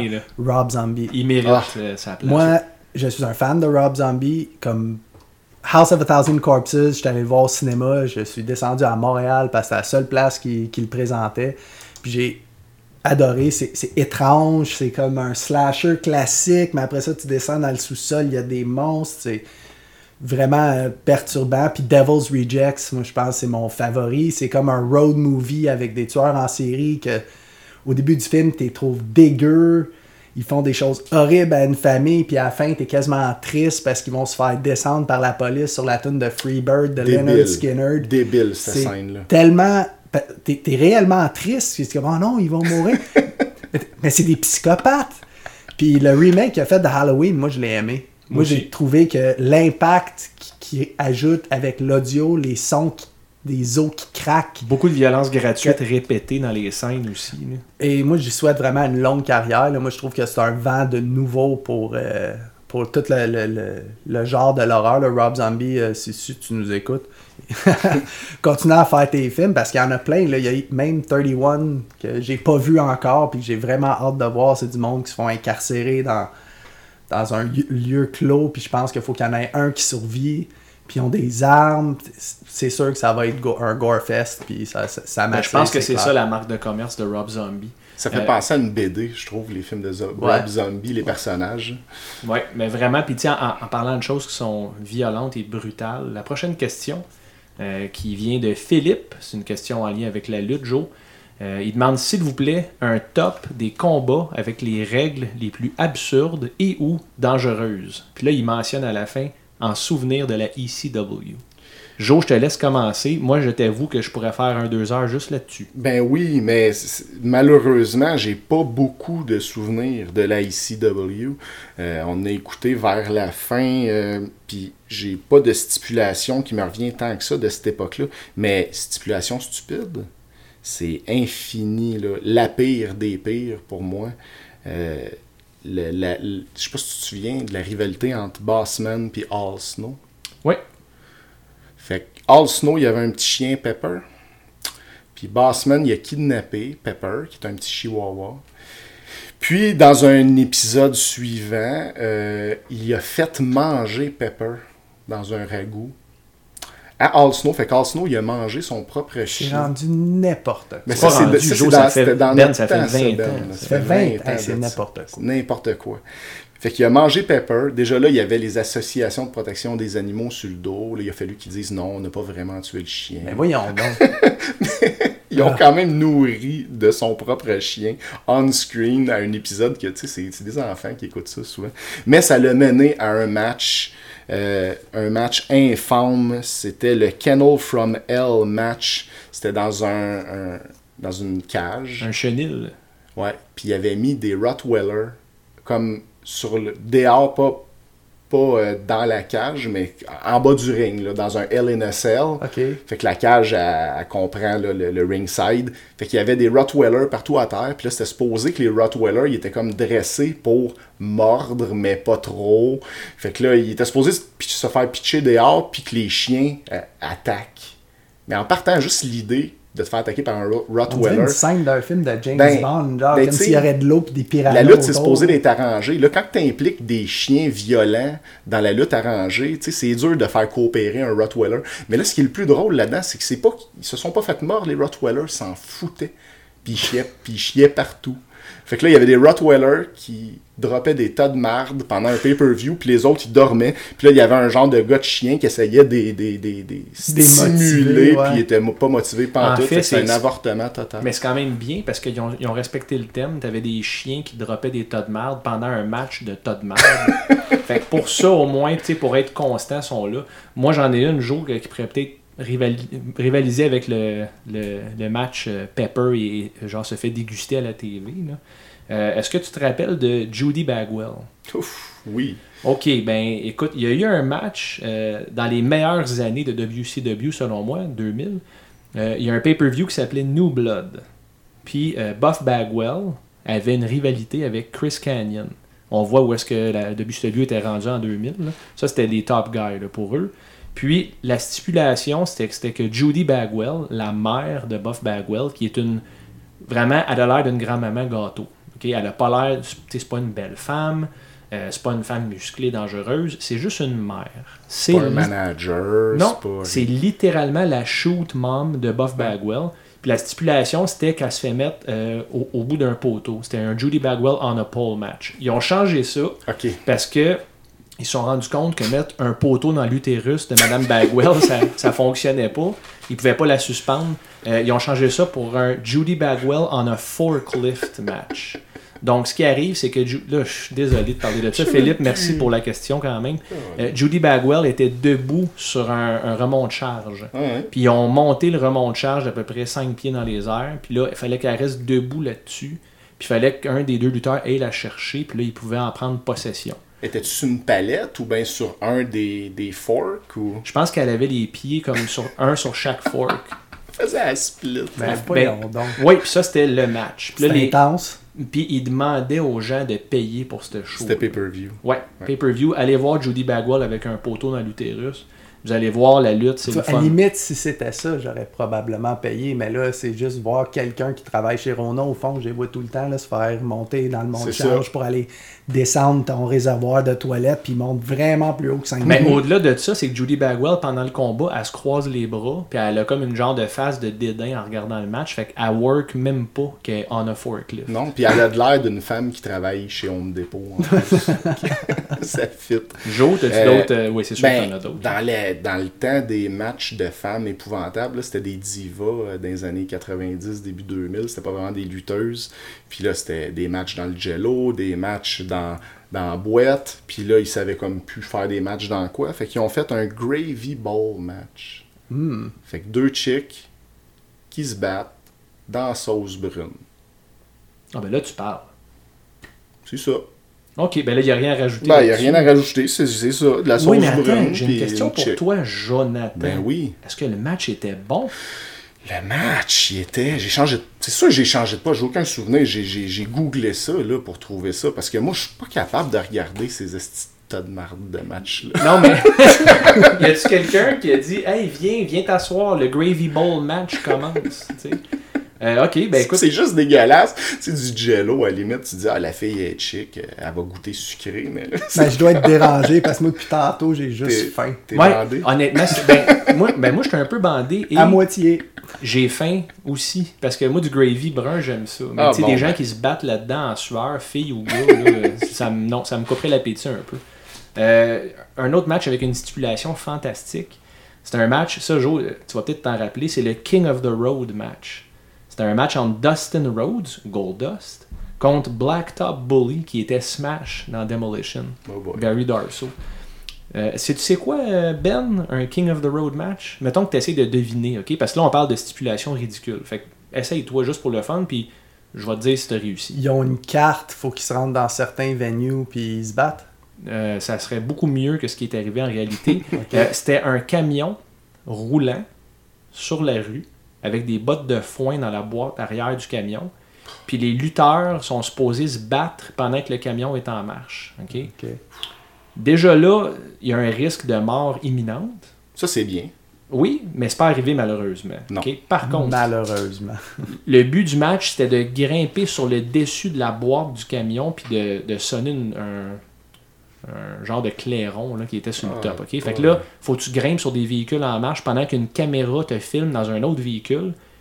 Ils ont, ils ont bloqué le trafic sur les routes, évidemment, sinon tu arrives à une lumière rouge puis tu as l'air un peu d'un tata. là. Euh, non seulement le match était. Il n'y a pas eu de match parce qu'ils ne pouvaient pas se tenir debout, ils n'arrêtaient pas de tomber Oh, God. pendant que le camion avançait.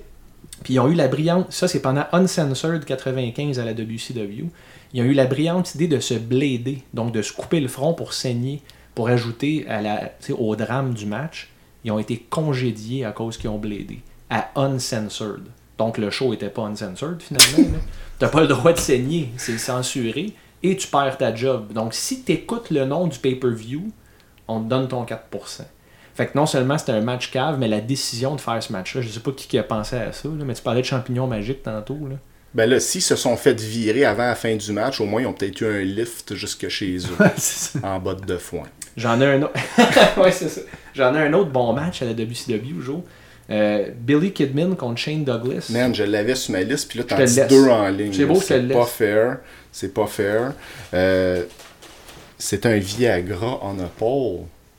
Puis Shane Douglas. Moi, Shane Douglas, je le déteste. Ben, moi. Shane Douglas, avec ou sans Viagra, on l'a eu. là. Non. Mais avec Viagra, Ah, il y aurait peut-être de quoi faire. hein? Mais là, si je comprends bien, c'est deux gars qui se battent pour une pilule de Viagra.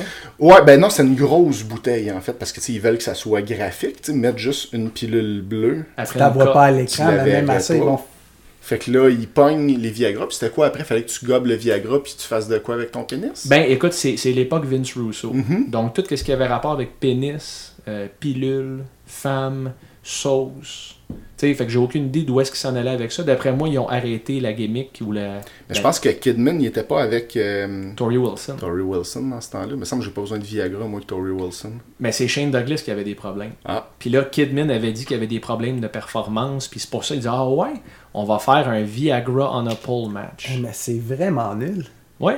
C'est, Ben- c'est- on, est, on est vraiment loin du gentil américain puis du méchant. euh, mais Vince Russo, man. On va avoir un épisode là-dessus une année. Ça, c'est Vince fucking Russo. Ouais, mais Joe, tu dis Vince fucking Russo, mais t'es un fan de Vince Je suis Russo. pas un fan de Vince Russo, je suis même pas un fan Ah. de Attitude Era. Là, t'es plus un non, fan. mais je dis juste que Vince Russo, faut pas y enlever non plus le fait qu'il était là dans les années les plus payantes de Stone Cold, puis il était en partie responsable de ça, puis il écrivait Raw de A à Z avec Vince. Puis là, aujourd'hui, il y a du monde qui essaye de dire non, non, c'est tout Vince qui décide. Ouais, mais c'est le format de l'épisode était écrit de A à Z par Vince Russo. Puis là, Vince, il venait tweaker ça avec. Euh, ben, les deux Vince, en fait, allaient Ouais. tweaker ça ensemble. C'est sûr, Vince, Vince McMahon a toujours le dernier mot, mais il faut quand même donner à, à ce tas de marde-là ce qui lui revient. Belle émission pour enfants. On va aller se battre pour du Viagra. Exact. Ouais. Suivi d'un match dans un- une boîte de pick-up, puis euh, on. En tout cas, ça. Mais euh, on a encore le temps de continuer, Joe. Oui, j'en ai dit deux de suite. Euh, Il y en a un qui vaut la peine d'être nommé, puis je trouve que c'est une stipulation stupide. C'est le Hell in a Cell. Ouais. Oui, j'étais un fan. Ben oui, j'étais un fan de match de cage, mais je trouve ça complètement Mm. stupide.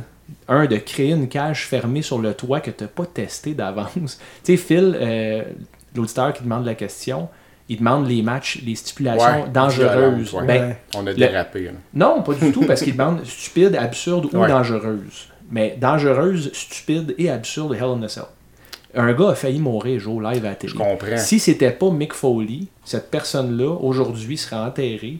Puis, oui, tu sais, Mick a survécu à avoir des dents dans le nez. Il n'y a pas grand monde qui survive à ça. Puis, en grande partie, la raison pourquoi il était aussi magané, le premier bump, ok, c'est pas pire, il a tombé dans la table du haut de la cage. Mais le deuxième bump, la cage n'était pas supposée lâcher, mais elle a été mal conçue. Puis que ce soit rendu à la production, puis qu'il ait utilisé ce cage-là, un pay-per-view, un gars a failli mourir parce que c'était mal fait. là. les ancrages brisaient juste en marchant dessus. Pour moi, c'est une stipulation stupide quand tu mets la vie des gens en danger. C'est sûr, mais Mick Foley avait pas besoin de personne pour mettre sa vie en danger. Il était assez bon pour s'occuper de lui-même là-dessus. Puis, pour moi, le LNSL, je pense plus que ça va arriver, ce spot-là, parce que c'est une erreur, comme tu as dit. Puis là, la cage, elle doit être renforcée fois 1000. Puis la vieille cage bleue d'avant est pas mal plus dangereux qu'un LNSL. Ouais, mais tu peux pas passer à travers puis tomber euh, Non, 20 pieds. Mais là. tu peux te faire fermer la porte sa tête par China. Puis ça, c'est Mick Foley encore qui a reçu ce coup-là. Un coup de porte avec les grillages bleus qui pèsent euh, une tonne. Euh, fait que tu sais, c'est- c'est sûr que les cages, c'est dangereux, mais c'est les, les, les lutteurs qui sont dedans qui prennent les risques. Mais euh, pour venir à la question à Philippe, euh, il parle de la ECW. Moi, je connais vraiment pas beaucoup la ECW, mais c'est eux autres qui ont leur corde, c'est genre de la barbelée. Puis, euh, Ils ont Ils eu des fait. matchs. Ils ont eu des matchs. euh, tu sais, c'était la Extreme Championship ben, Wrestling. ça, c'est quand même un, un setting dangereux. Là. Oh, oui. Ben ça, on pourrait en parler des matchs, euh, des genres de deathmatch. Là. Euh, Ben. au Japon, Mick Foley contre euh, Terry Funk, Cactus Jack en fait, contre Ouais. Terry Funk, ils ont fait un exploding barbed wire Ouais, j'ai vu des vidéos de Ah ça. ouais. des- ils se font lancer dans les cordes, puis là, ça, ça explose de partout, des genres de petits feux Ah, puis il y d'artifice, avait puis ça va des- faire mal. Oh, c'est Il y avait que- des morceaux de bois avec du barbelé puis des bombes en dessous. Là, tu prenais un bombe puis ça sautait. Puis, euh, C'est n'importe quoi. puis Mick Foley là-dedans, un moment donné, s'est retrouvé comme je pense le, le bras ou la tête enroulée entre comme les. Tu sais, comme quand la première, la deuxième puis la troisième corde te, te Ouais, fait ouais, choquer ouais, le ouais. coup. Là. Tu sais, le, le spot à Andre the Giant là, qui tombe dans les cordes. Euh, ben lui, c'était avec les bras. Mais euh, c'est arrivé avec des barbelés. C'est-tu là qui a perdu son oreille? Non, son oreille, il a perdu contre Vader à la WCW, Ah. euh, juste avec un bump normal en sortant du ring. Euh, Mick Foley, ce qu'il faisait, c'est qu'il s'arrangeait pour que sa tête reste pris entre la 2 puis la 3 à l'intérieur du ring. Puis quand il flippait son corps de l'autre côté du ring, les cordes se fermaient comme en ciseaux autour de son cou.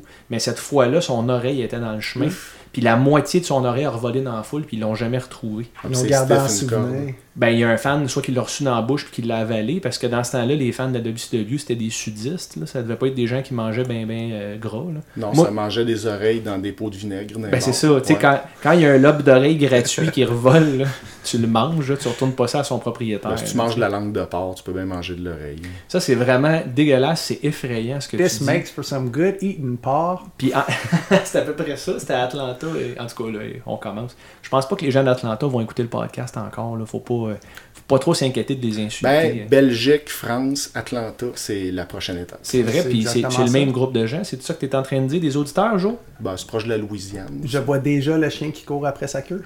Mais Bon, là, là, on montre qu'on est vraiment pas intelligent. on est très limité euh, socialement. Ben justement, en parlant de choses effrayantes, comme euh, ce qu'on vient de parler là, les matchs épouvantables, les stipulations stupides, puis des gens qui se tuent pour rien dans le ring, puis des femmes qui se font suspendre au bout d'un poteau.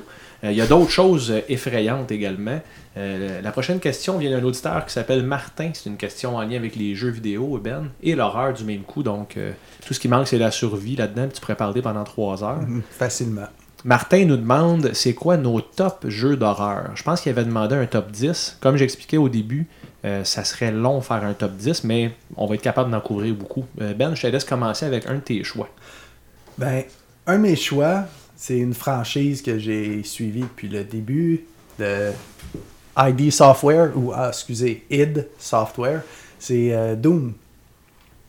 Doom 1, Doom 2, mais surtout Doom 3, quand ils sont comme euh, revenus sur la map euh, comme des concepteurs de jeux. Je sais pas si tu as déjà joué à Doom 3. Oui. Mais j'étais dans le sous-sol, les lumières fermées avec un casque d'écoute. Puis là, ça commence, les graphiques étaient vraiment cool à comparer à cel- celui d'avant. Puis c'est sombre, t'as une flashlight, faut que tu switches entre ta lampe de poche puis ton gun. Puis à un moment donné, tu rentres dans une pièce, t'entends des genres de bébés. Puis là, tu commences à sortir ta lampe de poche, il fait noir, tu vois des bébés avec des ailes qui, qui volent dans les airs puis qui grimpent à terre. Ça m'a glacé le sang, j'ai jamais fini le jeu. Un autre Resident Evil 7. Ben, tu vois, moi de mon côté, c'était un des jeux que je voulais nommer. Dans mes top jeux d'horreur, Resident Evil 7, qui est un jeu que j'ai joué cette année, euh, se classe dans mon top jeu d'horreur. Moi, quand je finis un jeu moderne, c'est qu'il y a, il y a quelque chose de spécial à mes yeux, à moi, parce que les, les jeux modernes, finir ça maintenant, tu sais, Fallout 4, là, Ouais. je suis rendu à- au endgame, puis je suis pas capable de continuer, c'est trop long, j'ai trop mis d'heures, puis j'ai l'impression que je tourne en rond. On dirait presque que je travaille quand je joue. Mais Resident Evil 7, non seulement j'ai eu peur tout le long, euh, les mécaniques du jeu étaient superbes, les graphiques étaient superbes, puis euh, la l'histoire puis le acting dans le jeu. Ben, t'as pas eu la chance de vraiment en faire l'expérience parce que t'avais trop peur pour continuer. Mais je vais réessayer un jour. C'est c'est sûr que je vais, je vais En réessayer. VR? Ouais, en VR, ouais. Je suis motivé. Mais là, tu dis ça parce que t'as pas le casque sur la tête. là. Ouais. Puis on peut pas toujours avoir un casque sur la tête. Regarde, je vais essayer de me rendre plus loin que Xavier dans Resident Evil 7. Puis toi, tu vas écouter Brain Dead si je réussis. Je vais écouter quoi? Brain Dead. Brain Dead. c'est Ouais, quoi? un film euh, de Peter Jackson. Donc, Martin qui demande nos top jeux d'horreur, Joe. Ouais, ben j'ai un lien avec chacun de vos jeux. Je pensais pas, mais vous m'avez fait réfléchir à ça. Et euh, tu disais euh, Doom, pas Doom. Doom 3. Doom 3. Mais Doom, c'est inspiré de Wolfenstein 3D, je pense. Ouais. Moi, c'est le premier jeu qui m'a foutu la chienne. Un, un de mes amis sur ma rue avait un ordinateur. En- J'avais 9 ans à peu près. La première fois que j'ai joué à ça. Puis t'as des calls, là, t'entends les monstres arriver. Puis c'est des, Des nazis, là-dedans. Puis le méchant, c'est Hitler à la fin. ouais.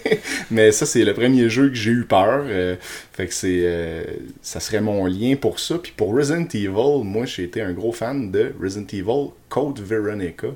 Au Dreamcast. Ouais, moi, j'étais un, un fan de Sega. J'avais un Genesis, mon frère avait un Super Nintendo, puis je trouvais que les NHL ils étaient meilleurs au Genesis qu'au Super Le, Nintendo. le feud. le feud.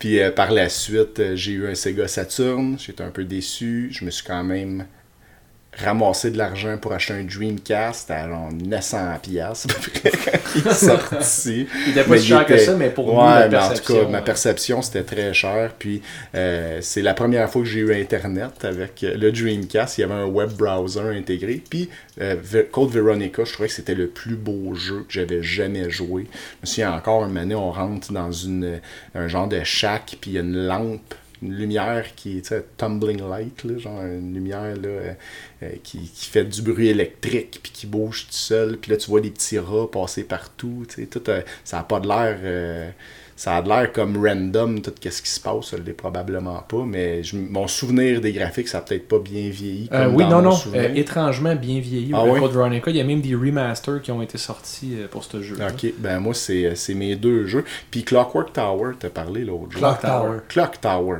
Clock Tower, ça aussi, là. T'avais joué à ça? Ben, c'est toi qui me l'avais fait euh, Ah, essayer. oui. Au PS1. Ouais, puis tu m'avais dit que tu avais eu peur en jouant à ça, puis j'étais effrayé. J'avais quasiment pas de fun tellement que ça me faisait peur quand il arrivait avec les ciseaux.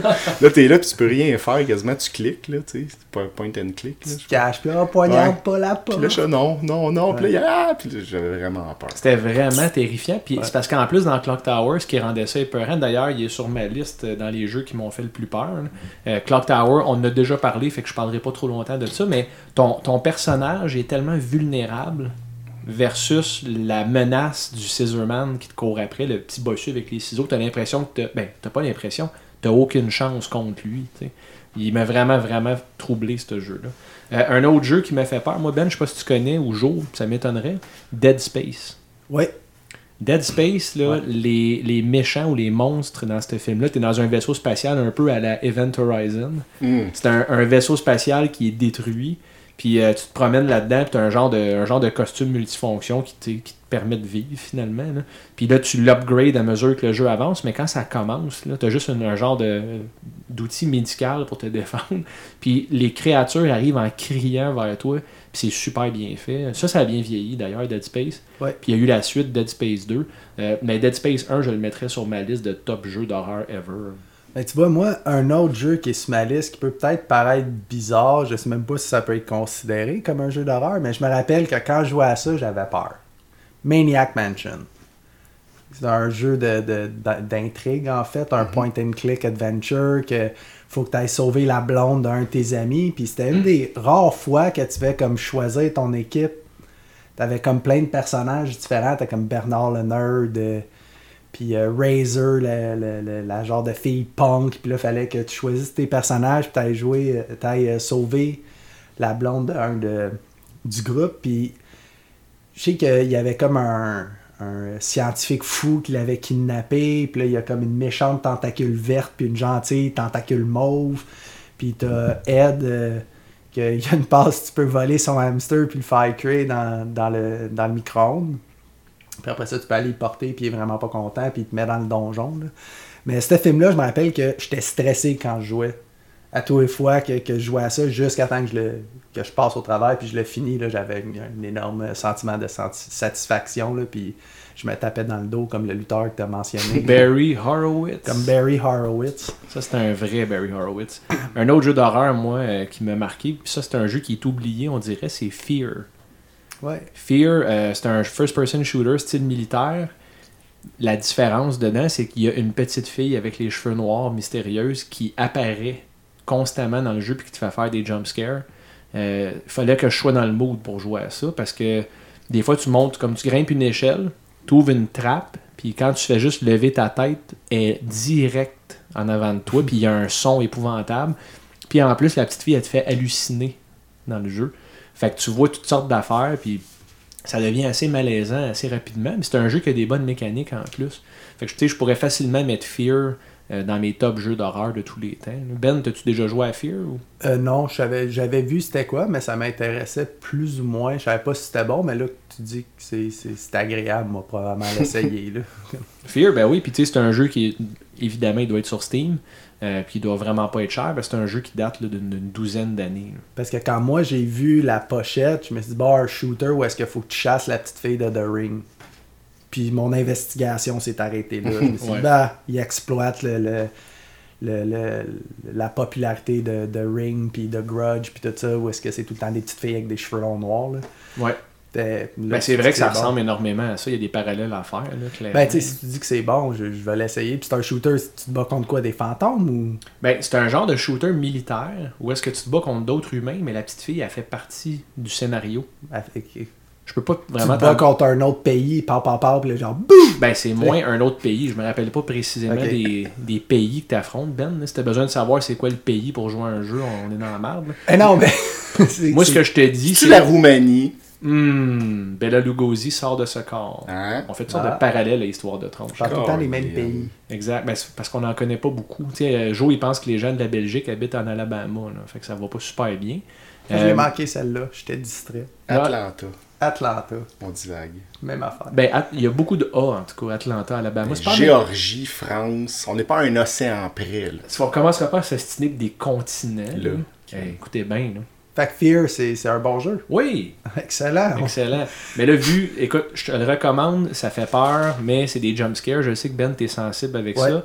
Au pire, on va jouer avec les lumières allumées, puis je vais m'asseoir à côté de toi. Ou je dirais à Xav, mon fils de 9 ans, qui est te garder. Il peut aussi juste s'asseoir à côté de moi. Moi, je vais arrêter à la pharmacie, je vais m'acheter des Depends, puis on va être prêt pour la soirée. c'est parfait, ça. On dirait que je joue te faire tenir la main. si Mais un autre shooter que d'ailleurs, t'es supposé jouer bientôt, que moi j'ai vraiment beaucoup aimé, c'est Dying Light. Oui, Un ben, je suis pas supposé, je vais jouer parce que tu me l'as recommandé au dernier épisode. Mais ça, on, on va en parler à la prochaine épisode probablement, là, mais euh, Dying Light, c'est vraiment le fun. C'est pas tant que ça fait peur, c'est juste j'adore les zombies, puis c'est le fun de pouvoir éclater des zombies. Puis quand c'est la nuit, le niveau de stress augmente, surtout quand t'es en train d'apprendre les mécaniques du jeu, puis t'es pas full au courant. C'est où les places que tu peux sauter pour faire ton parcours, puis la nuit tombe, les bébites commencent à courir pas mal plus vite. Le, le stress embarque, puis c'est vraiment le fun. J'ai hâte ben, que tu joues. Ben, j'ai hâte aussi. Euh, c'est un jeu AAA, hein? c'est pas un jeu Ouais. euh, indie. J'ai remarqué le prix, m'a surpris. Mais c'est un jeu que je voulais. Ah, oups. Puis il me semble que tu avais dit que tu en paierais à moitié avec moi quand tu me conseillais des jeux à 60$ US, non? Il est encore à 60$. Euh, Ouais, quelque chose de même. Dying Light. Dying Light 1. Mais ça fait genre 10 000 ans que c'est Mais, sorti. mais c'est peut-être le. C'est peut-être le bundle euh, pro. Là. Il y a peut-être un package avec plein d'add-ons dedans. Puis tu sais, c'est pas. Mais en tout cas, je vais jouer. Tu dois 30$ piastres à Steph. C'est ça. Il, ben, il me doit un peu plus. Ça- On va l'ajouter à la pile. D'ailleurs, toi aussi, Jo, tu m'en dois. Ouais, le, le 22. Le 22$ pour un, un pay-per-view d'Adonis Stevenson qui s'est passé en 2003 à peu près. là. Euh, ben, on, on en... on en Je reparle. pensais pas que. Ouais. Hey, j'ai une question pour vous, les gars. Changement de sujet. J'ai pas, j'ai pas de dette. J'ai pas de dette. Changement de sujet. Freddy au Nintendo 8-bit. là, Oui, Y a-tu quelqu'un qui sait comment ça se joue, ce jeu-là? Oui, moi je le sais comment ça se joue. Euh, Freddy au Nintendo 8-bit, un jeu fait par LJN Yeah. qui a inspiré notre logo. Freddy aussi d'ailleurs. Euh, ce jeu-là, il n'y a aucun maudit rapport avec les films. Euh, T'es un gars générique avec un pyjama, une couleur. Tu te promènes euh, en avant de l'école à Springwood, qui est la ville où est-ce que Freddy sème l'horreur depuis toujours. Puis il faut que tu trouves des ossements.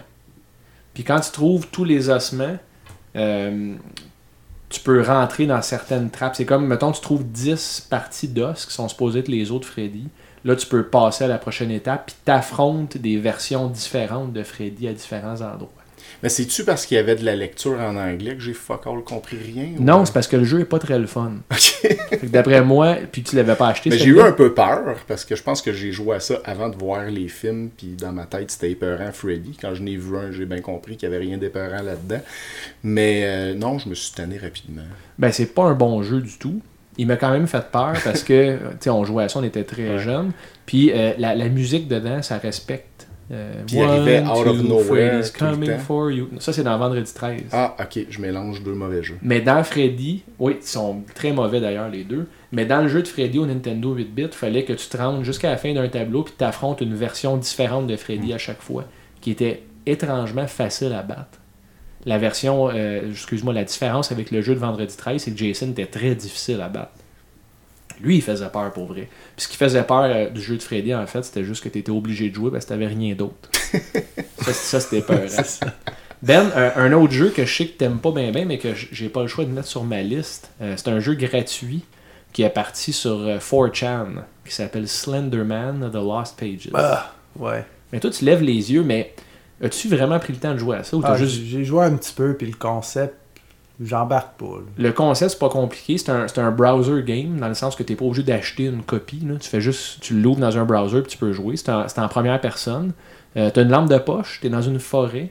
faut que tu trouves des pages. Mais il y a le Slenderman, qui est un- une grande silhouette d'à peu près 7 pieds de haut, puis un visage euh, sans, euh, euh, sans, Sans trait. sans trait, pas de yeux, tu sais, Mm. rien, là, juste une face blanche. Puis il est au loin. Puis quand tu vires ta caméra vers le Slenderman, il s'approche de toi. Fait qu'il faut pas que tu le regardes. J'avais trop peur pour jouer, Ben. J'ai arrêté de jouer à Slenderman parce que je me sentais pas bien pendant. Tu tournais, mettons, fallait que tu rentres dans une cabine de toilette pour trouver des pages, puis il faisait tellement noir, puis j'avais l'impression qu'il était là tout le temps. Puis quand il s'approche, il y a de la musique qui embarque. Honnêtement, là, pour un, un jeu créé à partir de rien, là, Ah, mais ça a été super populaire, Slenderman. Ils vont sortir un film bientôt. il là. est sorti cette Il est semaine. sorti et voilà, je suis au courant de tout ça. Ah, ben c'est ça, j'ai vu le preview. Ils ont pas de visage là-dedans aussi. Ouais, mais je pense que le film, il- c'est un- c'est Ah ouais? vraiment pas bon. Mais moi, ça me fait peur, les visages euh, qui manquent des affaires. Là. Pas de Pour vrai? bouche ou pas de sourcils. ou- Sais-tu, jour, je suis en train de Ça a découvrir? commencé dans Pink Floyd Pas The Wall, ça. Pink Floyd The Wall, champignons magiques, les enfants, il y avait un visage. Vanilla de Ice même. aussi, qui a pas de sourcils. Vanilla Ice, c'est un mélange de Mon Pink Floyd et ancienne belle-mère Vanilla a Ice. pas de sourcils. Qui? Mon ancienne belle-mère a pas de sourcils. Ils sont juste peinturés. Là. Oui, ah, ça, ça fait peur. Ça glaçait le sang. Glacer le sang. Ouais. Les- Le- les- Le jugement de ces femmes-là. Mais c'est une belle-mère qui fait peur ou le fait qu'elle a pas de sourcils? C'est Hit. Ok. Euh, en fait, Joe, je commence à comprendre pourquoi t'aimes pas les films d'horreur, c'est que t'es juste vraiment peureux. c'est ça? Parce que moi, je me souviens avec Joe, excuse-moi Martin pour ta question, on va y revenir, mais euh, il y a à peu près 8 ans, euh, moi et Joe, on avait écouté Paranormal Activity ensemble. Mhm. Puis Joe, je me rappelle que tu avais eu de la frousse. Là. Ouais, puis je me vante que j'ai pas souvent peur, mais, Mais c'est là- j'ai beaucoup de souvenirs de peur. Ben, puis tu m'as avoué après le film, là j'ai peur. Je m'en souviens encore, puis je t'avais jamais entendu dire ça parce que tu disais que tu trouvais ça tellement absurde l'horreur puis que ça marchait pas avec toi. Ben, souvent, ça marche pas, les slashers, par exemple. c'est pas épeurant, ça. C'est pas épeurant, mais euh, oui, quand, quand c'est épeurant, c'est le fun. Là, de... En parlant d'épeurant puis de fun, euh, un dernier jeu que je nommerais, puis Ben, je pense que tu vas être d'accord avec moi dans mes top jeux d'horreur de tous les temps, Silent Hill. C'était ma dernière proposition. Je le savais pas et je suis pas surpris. Donc parlons de Silent Hill ensemble. Qu'est-ce qui rendait ça aussi épeurant? L'atmosphère. Le fait que c'était c'était sombre, c'était glauque, c'était. Puis, t'étais pas comme un soldat dans les Resident Evil. T'étais. Celui qui m'a le plus marqué, je m'en rappelle plus c'est lequel. T'es un papa qui cherche son fils. Puis, euh, c'est c'est tellement creepy tout le long, les créatures. Puis, t'as pas d'armes vraiment. À un moment donné, tu te ramasses comme un, un bout de bois pour te défendre. Puis, tu es comme content parce que t'as rien, absolument rien pour te battre contre les créatures, puis ça prend du temps. Tandis que comparé à Resident Evil, tu t'as as des armes à feu, t'as t'as un couteau. Puis euh, c'est ça, pour moi, Silent Hill, ainsi que le film, c'est l'atmosphère. C'est tout le feel général de ce monde-là qui est comme pas dans la réalité, mais comme un- une réalité parallèle où est-ce que tout est, est atrophié puis tordu. Encore une fois, Joe, pour toi, des personnages avec pas de face, il y en a plein là-dedans. Ouais, ben. C'est des genres de mannequins réanimés, l'écoute, euh, Je vous ai entendu en parler, puis euh, j'ai vu des bouts, puis euh, je pense que ça, ça pourrait m'intéresser, Silent Hill. Mais le jeu, précisément, le premier Silent Hill au PlayStation 1, j'aimerais ça le revisiter, ce jeu-là. Ouais, je devrais le revisiter moi aussi parce que je me rappelle d'avoir eu peur et avoir aimé ça, puis je l'ai fini. Là, fait que Ok. J'ai rares. vraiment embarqué. là. Parce que Silent Hill, ce qui était. euh, moi, ce qui me troublait le plus, c'est que tu avais l'impression de rentrer et sortir d'un cauchemar tout le temps. Ouais. Puis quand tu embarquais dans ton cauchemar, euh, l'imagerie, elle changeait progressivement vers un cauchemar. Tu avais une scène euh, féerique des montagnes de Silent Hill avec la brume. Puis là, tu entendais comme. Puis là, la musique, elle commençait, puis tout devenait sombre. Les arbres brûlaient. Tu sais, c'était vraiment la, la mise en scène du jeu. Moi, je trouve tellement que l'industrie du jeu vidéo est, est on par avec l'industrie du cinéma pour créer des ambiances. Oui. là. Puis Silent Hill, c'est un super bon exemple. Puis dans ce temps-là, euh, Silent Hill était en compétition avec Resident Evil. Donc il a passé un. Ben tu il a pas passé sous le radar, mais il y a eu moins de reconnaissance à cause de ça, je pense. Y a-tu des Silent Hill récemment? Moi, je suis un petit peu déconnecté de la franchise. Euh, je sais pas s'il y en a eu récemment. là. Les derniers que je me rappelle, il me semble qu'il y en avait au Xbox 360. là. Fait que je sais pas s'il y Ben, en ça, ça fait pas si longtemps. pour les Xbox pour le Xbox One ou le PS4 là, mais j'imagine qu'ils ont pas ont pas tué la franchise puis qu'ils ont continué là. En tout cas, s'ils l'ont pas fait, ils devraient continuer parce que pour moi, Silent Hill, c'est parmi les jeux qui m'ont le plus effrayé. là. Ouais, définitivement. Prochaine question. Prochaine question, euh, qui est une question sur euh, les films d'horreur. C'est une question qui nous vient de Mathieu. Euh, Mathieu qui demande pourquoi depuis 10-15 ans, 95% des films que l'industrie nous sort a rapport aux fantômes, aux esprits ou aux entités? Je trouve que les films d'horreur, ce n'est plus ce que c'était. Hellraiser, Vendredi 13, Halloween, Texas Chainsaw Massacre, il n'y en a plus dans ce genre-là. Merci pour la question, Mathieu. C'est une bonne question. D'ailleurs, on a couvert ça un peu au dernier épisode, à l'épisode 9 d'Histoire de tronche, mais pas euh, euh, explicitement de cette façon-là. Euh, L'horreur, c'est plus ce que c'était. Qu'est-ce que tu en penses, Ben? Ben, moi, je vois ça parce que c'est comme si le niveau était atteint. Comme, euh, je sais pas comment expliquer ça, un benchmark. Freddy, Mhm. Jason, Michael Myers. Tu sais, c'est dur de créer un héros de l'horreur comme ça. Tu sais, même Hellraiser ou euh, Leatherface euh, dans Texas Chainsaw Massacre. Il y a le film Hatchet, que le- ils ont essayé d'en créer un, mais il a jamais atteint le niveau de toutes les autres. Ben ça, c'était euh, Hatchet, c'était plus une faveur aux, aux fans du slasher, justement. Mais il a quand même voulu créer une nouvelle icône. euh, C'est sûr que le, le- le concepteur du film aurait aimé ça que son personnage, serial killer, de, je me rappelle plus de son nom, en tout cas, qu'il devienne aussi populaire que Freddy, Jason puis Michael Myers. Tu penses que c'est ça que, que c'était ça l'objectif? Puis, euh, Ben ouais. Parce que je trouve que le film, il rit de lui-même un peu. Il est comme, euh, con- il est comme self-conscious, qu'on dit. là. Il est conscient de son rôle. Puis il y a énormément d'humour là-dedans, poussé. Il y a beaucoup de clins d'œil aux autres slashers. Quand tu fais ça, c'est plus, je trouve, du fan service. Mais, comme, comment dire, Freddy, t'écoutes ça, est-ce que t'as peur? Non, mais c'est parce que. Ouais, mais est-ce qu'il y, avait un... Jason. ouais, mais est-ce qu'il y avait un autre Freddy avant Freddy? Non, il n'y avait pas un Freddy avant Freddy. C'est qu'il a été créé. Freddy, il est fait. Le, le, le, le tueur en série avec de- les couteaux euh, au bout des doigts, avec euh, la personnalité sarcastique. Il existe déjà les autres. euh, Jason, Michael Myers, c'est juste des gars avec des masques qui ont pas vraiment de personnalité. C'est dur à créer parce que ça existe déjà. Puis les fantômes, ben. Ça, tu peux faire une histoire de ça n'importe quand, là, des, des Ouais, parce maisons que- hantées. Parce que les fantômes, les entités, comme Mathieu dit, les esprits, euh, c'est jamais les héros des films d'horreur. C'est peut-être ça qui manque parce que je vois que tous les films que Mathieu a nommés, c'est des films qui ont des entre guillemets héros de l'horreur. Pinhead dans Hellraiser, Freddy Krueger dans Nightmare on Elm Street, ben Leatherface et sa famille au complet Ouais. dans Texas Chainsaw Massacre, Michael Myers dans Halloween. Des films d'esprit puis d'identité. Tu sais, mettons, ok, là, il y a The Nun euh, dans Conjuring, dans Conjuration, là, qui font un film, un spin-off là-dessus. Ouais. Euh, toi, qu'est-ce que t'en penses de. Ben, je, je, je vous relancerai la question, mais sur un autre angle. Ça aurait-tu rapport avec la rentabilité de ces styles de films-là, dans le sens que ils ont fait beaucoup d'argent avec les franchises euh, Nightmare, puis euh, euh, peut-être pas Hellraiser, mais euh, Ben, Hellraiser Halloween. ah ouais, euh, ben tu me l'apprends. Mais tu sais, je suis pas un fan, moi, de slasher, mais le- l'auditeur qui pose la question a clairement l'air d'en être un. Euh, Est-ce que les dernières tentatives de slasher ont été des échecs commerciaux? Parce que les studios sont beaucoup menés par l'appât du gain. Donc, si les films de- d'entité, d'esprit en ce moment fonctionnent bien, Conjuring, tout ça, ben, c'est- on continue à leur en donner. C'est peut-être juste un break là, dans le- des slashers, le temps que le monde s'ennuie vraiment, puis là, ils vont revenir d'aplomb, soit avec un reboot ou avec un nouveau slasher. Mais moi, dire comme toi, Ben, il y en a eu beaucoup de slashers à succès. C'est difficile d'en faire un nouveau, mais pourquoi qu'ils essayent même pas?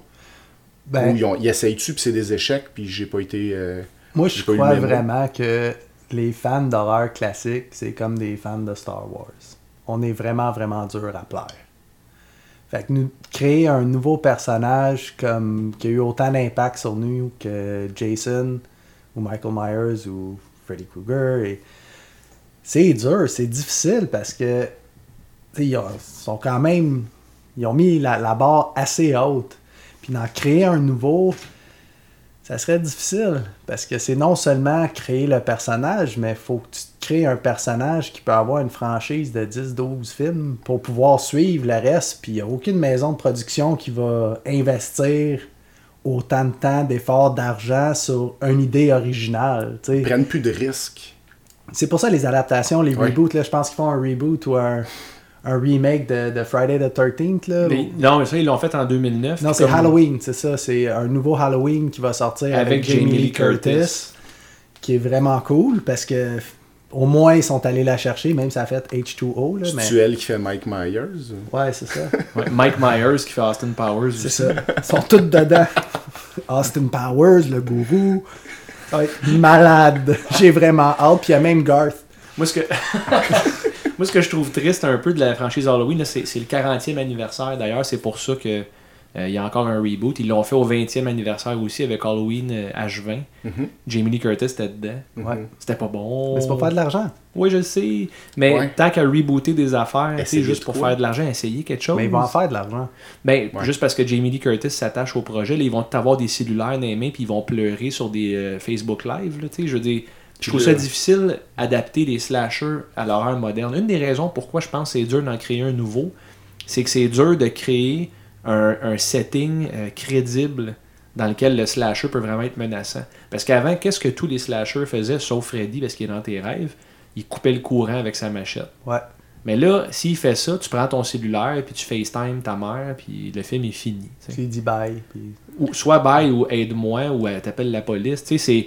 La, la technologie, je trouve, ça, ça a beaucoup nuit au film d'horreur.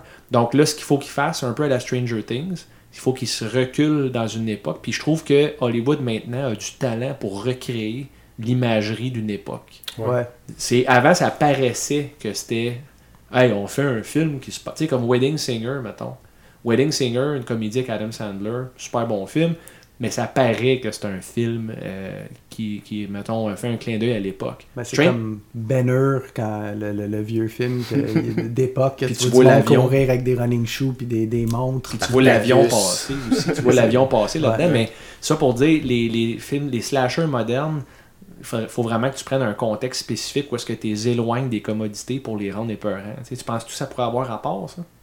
Ben oui, mais en même temps, c'est sûr qu'il y a une solution à ça. Là. Tu sais, avec les téléphones cellulaires, puis euh, ils pourraient l'inclure, puis l'exploiter même. Facebook. Tu sais, Ben, ouais, mais ils l'ont fait, ça. euh, ou- wrong call, puis des affaires Ouais, de même, ouais, ou- des, des- des choses Ouais. comme ça, mais si- on y créerait un, je sais pas, un nouveau euh, Friday the 13 puis le monde a des téléphones cellulaires, ben c'est correct. Mais ça, c'est- rien n'empêche que ça se ramasse dans le poste de police ou que ça se ramasse euh, à l'hôpital ou euh, je pense vraiment que le monde aime beaucoup les, les classiques. Ils sont durs à plaire, comme les fans de Star Wars. Y a-t-il quelqu'un qui est vraiment fan de Star Wars qui tripe sur la nouvelle trilogie qu'ils sont en train de faire? Quelle nouvelle trilogie? Exactement. Puis il y en a beaucoup qui, qui, qui sont, mettons, hardcore fans, qui, qui aiment pas ça parce que ça l'attaque comme leur souvenir d'enfance. Puis euh, je pense, honnêtement, je pense que la- les nouvelles, le, le nouveau, comme euh, Freddy Krueger ou Mike Myers, c'est Jigsaw, le gars de décadence. Hmm. C'est ouais. rendu ça. Ça, s'est comme transformé avec le temps. C'est c'est plus un gars, c'est plus comme un, un personnage qui est interprété par. Tu sais, il y a plein de tueurs là, dans les films Jigsaw. Ben, Scream aussi. Scream, euh, Ouais, Scream, ouais, mais Scream, Ghostface. c'est encore des années Ah, 80. ça commence à être vieux. Ouais, mais ils en ont fait quatre. Là. Ils ont- ils Ouais. frôlé les années 2000? Oh oui, ben ils, ont, ils ont même entré dans les années 2000, mais c'est le dernier bon film Mm. de Wes Craven Ouais. en passant. Ben, Scream 4, c'est le dernier film que Wes Il Craven y en a encore. Il y en a encore. C'est juste pas comme avant. Le slasher Ghostface de Scream, euh, t'as Jigsaw. Euh, Puis Jigsaw, c'est vraiment plus comme une, une mentalité, comme un, un- un idéal, en fait, là, de si tu veux vivre, bats-toi pour ta vie. Puis euh, c'est c'est ça qui c'est allé chercher chez les gens. C'est que, ah ouais, moi, moi, je voudrais vivre, tu sais. euh, moi, j'irais me chercher à la clé en arrière de mon œil, là, mettons. Mais je pense qu'il y en a encore, en fait. C'est juste pas de la même façon que c'était dans les années 80. Puis moi, je pense que c- une question de temps. là. La nostalgie, c'est tellement vendeur que d'après moi, c'est des cycles. Puis un moment donné, le monde va se tanner des esprits, puis euh, ça va revenir à quelque chose d'autre, ou il va y avoir un reboot. Ou... Mais euh, d'après moi, ça va revenir. je- Ben, c'est comme les, les petites filles avec les longs cheveux noirs. tu sais. Pendant un bout, c'était ça. Il y avait The Grudge, il y avait euh, Le Cercle, puis on avait le Dark Water ou quelque chose comme ça. En tout cas, c'était souvent des petites filles en, en baby doll avec des cheveux noirs. Puis ah, c'est donc spooky. Puis là, ça, ça fait de son temps. OK. Là, on est rendu dans les esprits d'un fantôme, les paranormal activity, les. Même le, le- le caméra à l'épaule qu'on a parlé à dernier épisode, le, tout le cinéma direct, tout ce mouvement-là, ça a été un temps, là, on met ça de côté, on focus sur quelque chose d'autre. C'est sûr que ça va revenir. Un moment donné, ils vont en faire un autre Nightmare on Elm Street. Ben, en fait, oui, ça, ils n'ont pas le choix. Ils peuvent pas laisser de dormir la franchise, mais tu sais, c'est. Oui, c'est des cycles, mais en même temps, ils rebootent tellement toutes les franchises que le cycle n'a jamais vraiment arrêté. C'est de reprendre le vieux, puis là, ils font des reboots, des reboots. Ouais. Non, c'est vrai, là. Arrêtez avec les reboots, des reboots. C'est pas juste dans l'horreur, ça. Je le sais, mais l'horreur, ça a un fanbase de tronches dévouées, comme Star Wars. Touche pas à mon horreur, touche pas à mon Star Wars. Je suis pas comme ça, mais la perception générale des fans, c'est Ouais. touche pas à mon classique, tu t'es en train de le salir. Puis ça fonctionne comme c'est. Touche-y plus, laisse-les où est-ce qu'il est. Bruce Campbell, qui fait plus Ash maintenant, il a dit Let it die. Ouais. Tu sais, lâchez Ash. À la place de chialer sur ce qu'il fera plus, appréciez donc ce qu'il a fait à la place. Puis le monde qui se plaignait que Ash vs Evil Dead a été cancellé de façon hâtive sur Stars parce que il y avait deux autres saisons qui étaient écrites et prêtes à produire, mais ils ont tellement eu des ratings mauvais qu'il a fallu qu'ils cancellent. Euh, les gens se plaignaient Ah, il restait deux saisons, on veut voir ça. Bruce Campbell a dit Écoutez, là, c'était supposé être juste un film qui faisait suite à Army of Darkness, puis vous avez eu deux saisons. C'est l'équivalent de huit films. Pouvez-vous être content de ce qui est arrivé au lieu de tout le temps chialer? Fait que de recréer une nouvelle franchise, oui, tu prends un risque. Je parlais de Jeepers Creepers l'autre fois. Euh, Breck, le personnage, moi je le trouve cool, ce personnage-là. Puis Jeepers Creepers 1, c'est un film qui m'a rendu. euh, qui m'a donné un bon feeling. Sais, j'étais arrivé chez nous, j'étais encore stressé. Mais ils ont, ils ont quand même fait trois films. Ouais. Malheureusement, le dernier, c'est vraiment pas bon. Le 1 puis le 2, moi, je les ai trouvés corrects. Puis je suis pas allé voir les reviews sur IMDB. Là, ça, ça fuck mon jugement. Des fois, j'écoute pas des films à cause de ça. Ah, moi, moi, je me tiens loin de ça. Si, si je lis le synopsis, ça m'intéresse, puis même si c'est raté 23% sur Rotten Tomatoes, je vais quand même le regarder, puis je vais le découvrir par moi-même pourquoi qu'il se mérite une note de 23%. Moi, surtout dans le cas des films d'horreur puis des comédies. Parce que ce qui fait peur puis ce qui fait rire, pour moi, euh, c'est propre aux critiques. Puis, Ouais. moi, personnellement, euh, il y a des comédies vraiment, puis j'aime des films qui gagnent des Oscars ou des films euh, de Cannes, mais des comédies, je peux rire à une comédie de Will Ferrell qui va avoir qui va être cotée euh, 2 sur 10 ou 1 étoile ou whatever. Puis à l'inverse, même chose pour les films d'horreur, tu sais, euh, des, des films que. j'ai le Pontypool, t'en as parlé euh, récemment, qui est un de mes gros coups de cœur de films d'horreur. Euh, je pense que quand j'avais vu, il y avait 6 sur 10, là, puis pour moi, c'est un de mes préférés ever. Fait que les critiques avec l'horreur, je trouve pas que c'est très pertinent. Ben, moi, de la manière que je regarde les critiques des films d'horreur, c'est euh, quand c'est en haut de 6, c'est bon, ça vaut la peine d'être écouté. Ok. Fait que s'il y a 6 et plus, pour moi, 5, c'est average. C'est supposé être ça, by the way. là. Mais pour un drame, un 6, bien souvent, ça va être Ouais, mais c'est des films bon. C'est grand comme plus public. facile à établir, je pense. C- Ce qui arrive avec l'horreur, c'est que euh, les gens sont tellement passionnés qu'ils vont être plus sévères avec. Ils vont donner 1 sur 10 parce qu'ils n'ont pas trouvé ça débile, mais tu donnes pas 1 sur 10. Fait que moi, je regarde les films qui ont du 5.8, 6.2, puis je me dis, ah cool, je vais aimer ça. Moi, j'aime les films trash.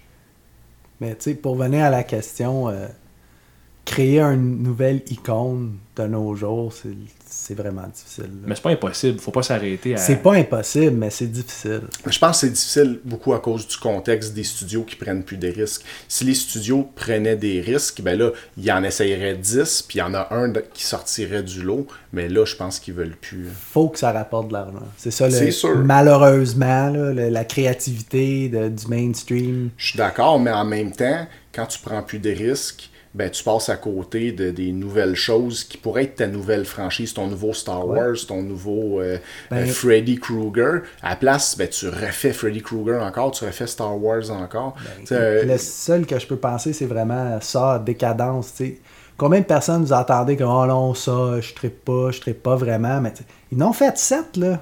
Fait qu'à quelque part, le monde triple. Ouais, c'est pas juste. euh, Ben, Ouais, mais ben, Ils ont fait 6 Leprechaun aussi. là. Ben oui, mais à quelque part, le monde triple, il y a du monde qui va le voir, tu sais. Bon. Tu sais, c'est parce qu'un moment Ben, c'est la mentalité de je veux rentrer dans mon argent avant la sortie du film.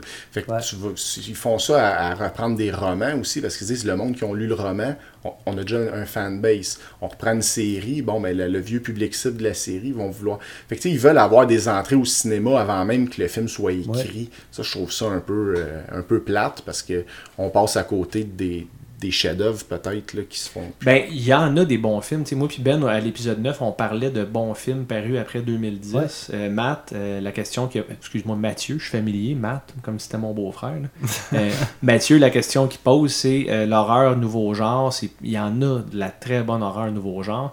Il faut juste savoir chercher aux bonnes places. Parce que les films qui sont au Festival de Cannes, puis tout ça, mais qui sont pas euh, tu sais, sur, sur ton feed Facebook à tous les 10 minutes, comme poussé par Paramount ou Universal, les films qui ont moins d'attention, souvent c'est des sleepers qu'on appelle. Peut-être qu'ils rapportent pas tant que ça, mais It Follows. Ben, ça, c'est un de mes films préférés, tout genre confondu, là, des, dernières années. Là, puis moi, c'est que vous n'avez parlé euh, au dernier épisode, puis moi, ce que, ce que vous n'avez parlé de ça aussi, mais moi, l'intemporalité dans ce film-là, que Mm. tu as l'impression, tu te dis, on voit pas de cellulaire, on en voit un moment donné, mais c'est un flip. Ouais. Fait que c'est comme, là, moi au début, je me disais, ah, je pense que ça se passe dans les années 80.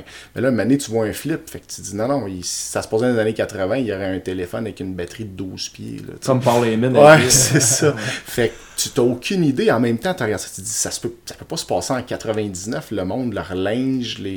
Fait que j'ai bien j'ai bien trippé sur ce film-là. Mais comme tu dis, c'est pas un slasher, puis il faut que tu fouilles, puis euh, ça, ça c'est un bon nouveau film d'horreur. Mais des bons slashers, je pense que la question, c'est sont où les, les slashers?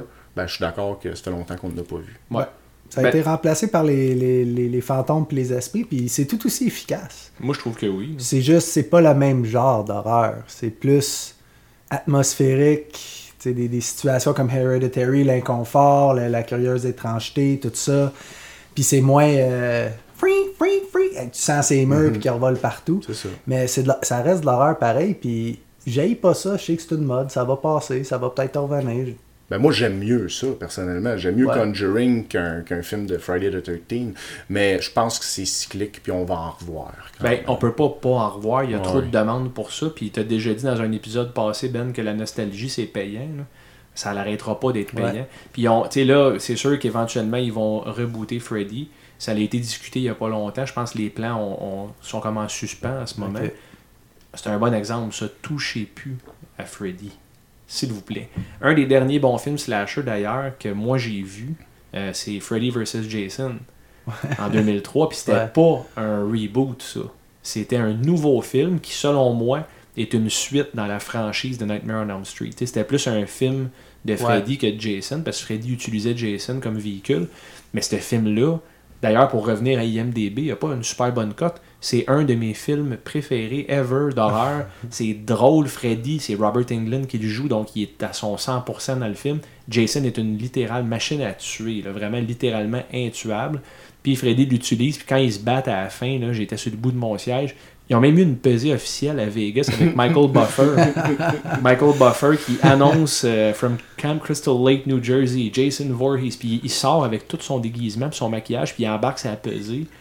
Mais c'est un plaisir coupable. Si on avait été le voir au cinéma, puis même c'est moi, plus qu'un plaisir c'est coupable. comme non mais c'est drôle, c'est pas une Ok, c'est en pas, ce euh, sens, oui. c'est- C'est pas un film d'horreur. Non, moi, là. aucunement. Mais ils ont, ils ont fait énormément d'argent avec ce film-là. Mais il était bon aussi. Et le film est super bon. Puis euh, Ronnie Yu, qui a, qui a fait ce film-là, avait jamais vu un Friday the 13th et avait jamais vu un Nightmare on Elm Street. Wow. Qu'est-ce qu'il a fait quand il a, parce qu'il a, il a comme appliqué pour, euh, tu sais, pour diriger le film, il est allé toutes les écouter un après l'autre, sans arrêt, entre ses pauses pipi, caca, manger, dodo. Là. Il faisait que ça de son temps, puis il les a réécoutés. Puis il est devenu un fan des deux franchises, mais nouveau. Ça, là, méchant- premièrement, vraiment chanceux de redécouvrir ces films-là. Ouais. Puis ce qu'il a fait avec le peu d'expérience qu'il avait avec la franchise, mais tu sais, ça fait, ça fait 15 ans. Là. Mais il s'est impliqué émotivement dans le projet. Je pense qu'il y a beaucoup aussi des fois des reboots que c'est des réal... Aujourd'hui, tu sais, on, on peut dire des cinéastes puis des réalisateurs, des fois. Il y en a, on dirait que c'est vraiment des, des mercenaires là, qui prennent des réalisateurs. Ah, ouais, je vais faire la job, moi. Là. Fait que, tu sais, dans ce temps-là, c'est difficile. Mais il y a aussi euh, payer tes 12, un peu comme la lutte, là, ton, ton, ton étape euh, jobber. Là, tu sais, Mhm. Comme Sam Raimi, je suis pas mal sûr qu'il s'est pas dit Oh, oh, for the love of the game, je veux vraiment. tu sais, Il y a pas mal qui Ouais. s'est fait dire Ok, ben, tu vas réaliser for the love of the game et éventuellement tu vas avoir Spider-Man. C'est ça. Si tu réussis à faire de quoi de bien avec 8 millions C'est ou ça. 12 millions, je vais peut-être te donner Faut que tu 50 fasses tes millions. preuves dans Ouais. le domaine. En parlant de puis film d'horreur, il est-tu bon for the love of the game? C'est un bon film? C'est effrayant. Non, Ok. ben, c'est un- une comédie romantique de baseball. C'est Kevin Oh. Costner, il y a- c'est avec Kevin Costner. Ouais, avec hein? Kevin Costner. Je- Sérieusement, je suis pas sûr c'est lequel de ces comédies Film de romantiques de baseball. baseball, ou de golf ou de football. Il a fait à peu près 10 comédies romantiques de sport, Kevin Costner. Mais euh, tu peux, tu peux passer à Steph. euh, c'est pas. Ouais, ouais, Moi, j'aime euh, mieux m'en rappeler pour Robin Hood, euh, Kevin Costner, que je trouve qu'il Ah, a fait. c'était bon. Mais The bon. Draft, euh, film de football avec Kevin Costner récent, c'est super bon, mais on parle pas de. Donc, ben, juste pour en venir au sujet avec la question de Mathieu, il n'y a plus de bons slashers, mais il y a beaucoup de bons films de football avec Kevin Costner. c'est ça. ça, c'est une- à quelque part, c'est une forme d'horreur. Conclusion. Fait- Mathieu, va voir For the Love of the Game. va voir The Draft. Bull Durham Ouais. Ouais. Euh, avec Tim Robbins aussi. Écoute, j'ai j'ai plus de blagues de baseball ou de football. Mais parce je que- pense que, que Matt devrait juste prendre son mal en patience un peu. Parce que ça va revenir. Il va en avoir d'autres slashers, c'est Ben sûr. oui. Ça n'a pas le choix. Euh, on va passer à la prochaine question. Oui. Euh, une question euh, d'un auditeur qui s'appelle Sébastien. C'est une question en lien avec la lutte. Euh, il demande Steph et Joe, votre top des lutteurs ou voir ceux qui ont inspiré vos personnages? Je trouve ça vraiment intéressant comme question. Merci Sébastien. Euh, je vais commencer si tu permets. Ben vas-y, vas-y. Moi, euh, j'ai des inspirations, mais c'est un mix de toutes sortes. Mhm. C'est un genre de melting pot. Pour commencer, je vais juste parler un petit peu de mon personnage. Euh, je ne veux pas parler de moi longtemps, mais juste pour expliquer le contexte un peu, puis ça va donner un peu de viande à la question Mhm. finalement. là. Euh, mon personnage, moi, je m'appelais Zero. J'étais un lutteur, euh, un heel, dans le sens du terme le plus pur. J'étais un personnage qui avait l'air tough. J'avais un t-shirt manche coupée Slipknot, les cheveux rasés dans ce temps-là, puis je pesais presque 230 livres. Puis euh, j'avais des, des bandages, là, euh, mettons jusqu'au. un- Mais un peu comme Kevin Owens porte maintenant. T'avais un look similaire à. Mais- ouais. mais- Tu mettais des shorts cargo à la place de ces shorts de basket, mettons. C'est ça. Puis mes, bottes de lutte, c'était des bottes d'armée que j'avais fait convertir en bottes de lutte. Mhm. Il avait changé ça avec une semelle. J'avais un look un peu euh, trash, euh, quasiment à la Raven. Grunge. Un, Grunge. ouais, grunge, ouais, grunge. ouais, ouais. Mais Euh, tout ça 15 ans avant Kevin Owens. Donc, Kevin Owens, c'est zero. C'est ça que j'essaie de dire. Euh, puis, mon personnage, dans sa personnalité, du moins, là, vous allez comprendre pourquoi je vais nommer les, inspirations après. Euh, je, jouais au tough. Quand j'avais un micro dans les mains, j'étais éloquent, j'insultais. Mais j'avais toujours deux gardes du corps qui étaient des gars en veston, un peu à la Men in Black, euh, qui me protégeaient tout le temps. Parce que si eux étaient pas là aux abords du ring, je perdais tous mes matchs systématiquement. Parce que si quelqu'un me faisait un submission move, comme un Boston tapais Crab, j'abandonnais immédiatement, je tapais sur le ring, le match était fini. Fait que l'objectif de mon personnage, c'était de gagner mes matchs toujours avec de l'aide extérieure. Puis si eux se faisaient bannir du- des abords du ring, ben je perdais. Fait c'était ça en gros mon personnage. Euh, moi, mon lutteur préféré de tous les temps, c'est Owen Hart. Owen Hart, je l'ai déjà dit pendant un épisode, l'année qu'il a gagné le King of the Ring, je l'avais prédit. Puis ça, c'est avant les, internets de ce monde. J'avais 12 ans. Puis j'ai juste regardé les, brackets. Il y avait d'autres mondes dans le bracket qui, auraient pu être King of the Ring. Mon frère a ri de moi quand j'ai dit Owen Hart va gagner. Puis j'aimais beaucoup euh, la, feud qu'il y avait avec Brett euh, dans le temps de WrestleMania 10. Puis ce que j'aimais d'Owen, c'est que c'était un crybaby efficace, mais qui livrait dans le ring. Il pleurait tout le temps, c'est jamais, tu sais, c'est jamais mon tour, puis tout le monde parle de mon frère, puis j'étais cœuré d'entendre parler de ça, puis j'aimais son, son côté heel Owen. J'ai jamais apporté son côté athlétique dans le ring parce que, tu on s'entend, là, j'étais pas le plus agile dans le ring. Non. Mais Owen Hart, c'était une inspiration pour moi, euh, pour le côté plaignard, le côté heel. Raven est une inspiration pour moi aussi, pour, Pour le look. Ouais, pour l'esthétique. Euh, il y avait un, un style euh, trash, euh, il marchait lentement vers le ring, il avait l'air nonchalant, il a pas l'air très clean, puis tout ça. Raven pour le look. Le Euh, code de cuir. Le code de cuir que je me suis fait voler euh, au Fofone électrique pendant un show. D'ailleurs, avec Kevin Owens et Sami Zayn, on était là toute la gang. Euh, je me suis fait voler mon manteau cette fois-là. Mais oui, Bon. le manteau c'était une inspiration. C'est sûrement Pierre-Carl Ouellette, alias Puis Jean-Pierre Lafitte. Exact. Tu volé ton manteau de cuir. C'est vrai, c'est vrai parce que Il était là, Oui, puis Bon. puis c'est un pirate, puis il vole des manteaux. c'est ça. On s'en vient de chercher. Exact. Attache-toi, PCO. euh, laisse faire Walter, là, c'est euh, c'est des tronches qui s'en viennent te chercher avec les crayons dans les poches puis les lunettes à monture. Euh, dans les heels, euh, pour continuer, qui m'ont inspiré, Ted DiBiase. Ah ouais. Côté technique, la, la qualité de ses punches à Ted DiBiase, puis juste comment il se déplaçait dans le ring, j'ai essayé d'émuler ça un petit peu. Tes, tes punch, tu veux, tu veux pas te vanter, je comprends. Mais tes punch, tes punch puis tes elbows, là, ça me faisait Ouais. penser à Ted. Puis c'était une de tes forces, ton striking. Je trouve qu'aujourd'hui, il y a beaucoup de gars qui, qui font bien des flips, mais qui ont pas euh, un bon striking. Puis c'est l'ABC de la lutte. hein. Mais continue. euh. Ben merci, Joe, crime de, de me faire des compliments comme ça. Si tu veux continuer, on peut faire une petite 10 minutes de plus. Euh, Honky Tonk Man aussi, en termes de, de heel peureux. Euh, comme je disais tantôt, je n'étais pas le plus athlétique, mais euh, je m'arrangeais toujours pour tricher pour gagner mes matchs. Puis, euh, dans mes lutteurs préférés, puis ça, ça n'a rien à voir avec mes inspirations, mais c'est quelqu'un qui m'a inspiré dans la vie. Quand j'étais petit, j'avais un contexte familial particulier. Puis, euh, des fois, j'étais une perte de motivation, on va dire. Puis, quand j'écoutais la lutte, quand j'étais petit, je regardais Hulk Hogan. Puis Hulk Hogan, quand il se faisait battre par un heel, un Earthquake, un Andre the Giant de ce monde, ben, il se relevait tout le temps, même quand il était à terre. Moi, ça m'a inspiré quand j'étais petit. Puis je me suis dit, aïe aïe, même s'il se fait battre puis abattre, il se relève tout le temps. Hulk Hogan, inspiration pour moi, mais ça, c'est plus au niveau personnel. Puis là, je parle vraiment du personnage. là, euh, Ben, il était inspirant, le personnage, quand même, pour un enfant à l'époque. Ouais, ben c'était mon héros, puis pour moi, mes, mes bandes dessinées vivantes, là, c'était des lutteurs, puis ben Hogan était au sommet de ça. Puis je vais jamais, tu vas jamais m'entendre insulter ou cracher sur Hogan à cause de ça, parce que avec mon Nintendo, quand j'étais petit dans les années 80, Hogan était là avec moi, juste pour m'aider à garder le sourire et à me motiver. tu sais. Fait que c'est un peu ça mes motivations. Merci pour la, la question, euh, Sébastien. C'est une super bonne question. Ça fait drôle de parler de soi. là. Euh, Ouais. euh, D'ailleurs, Jo, en parlant de choses drôles de parler de soi, vas-y donc. Ben oui, ben moi, mes, euh, mes inspirations, moi, encore là, pour mettre en contexte, j'étais un des deux agents euh, à Stéphane, c'est comme ça qu'on s'appelait, agent numéro 1, T'étais un des agents, toi?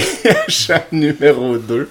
Donc, j'étais habillé en complet, cravate, chemise blanche, veston, pantalon noir que je déchirais à peu près une semaine sur deux. Euh, moindrement que j'avais un bump à prendre, je fendais mes pantalons. Euh, ah, true story, true story.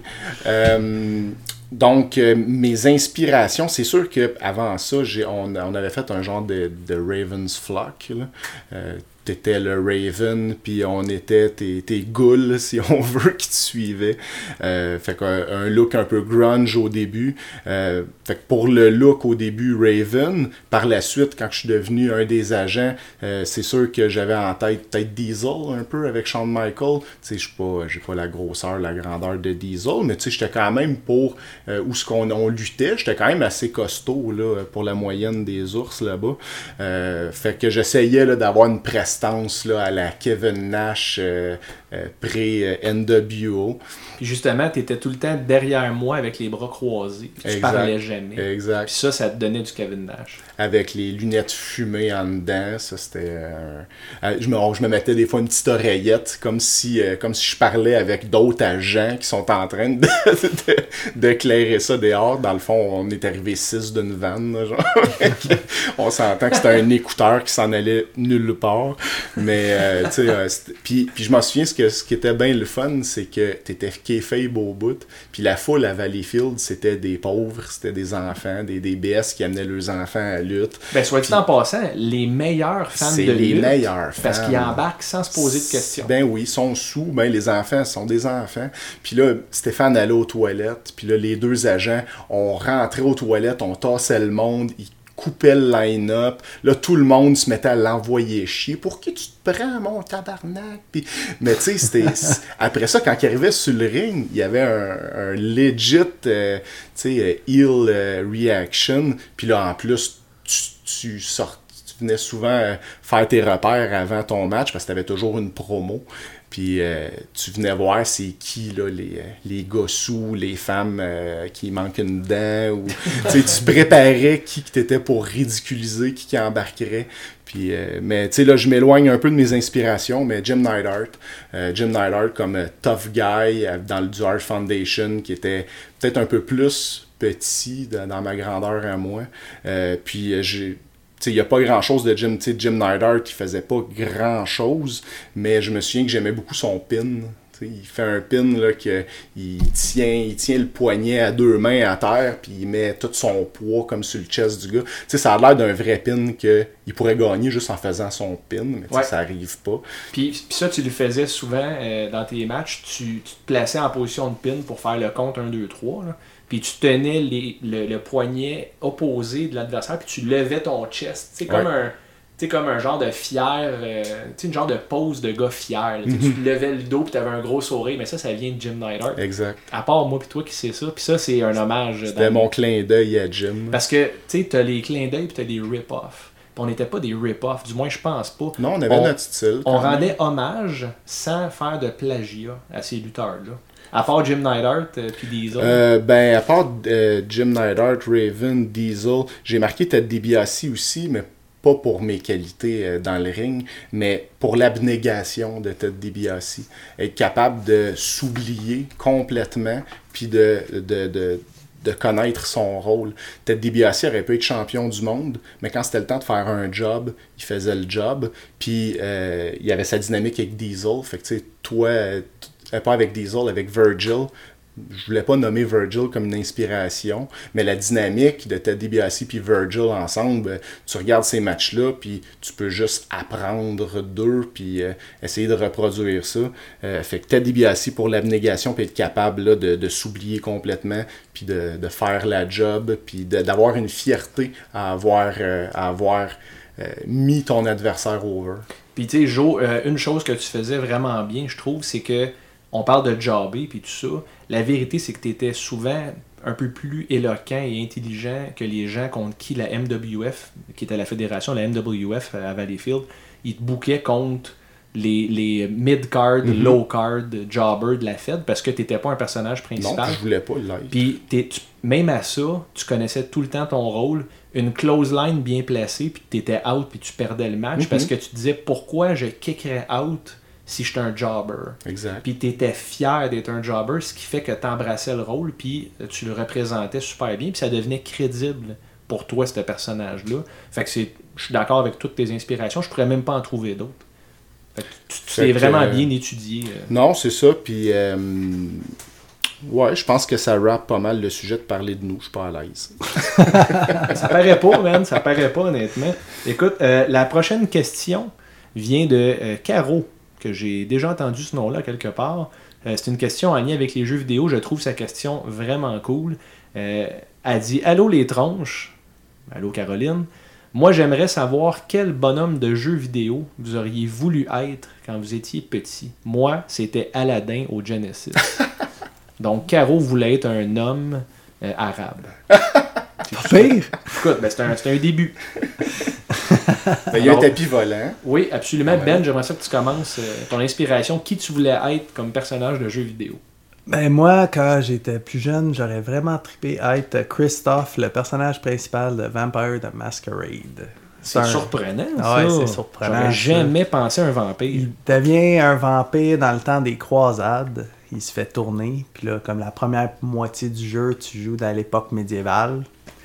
Puis euh, quand tu finis la première partie, ben là, il y a un effondrement. Tu restes pris euh, en dessous des roches. Puis tu arrives à peu près une couple de centaines d'années plus tard dans l'époque moderne. Puis là, je, je trouvais ça donc cool. là. Il pouvait comme contrôler les gens, les hypnotiser, disparaître, parce que tu gardais tes pouvoirs quand même de toute l'expérience que tu avais ramassée dans la première partie du jeu.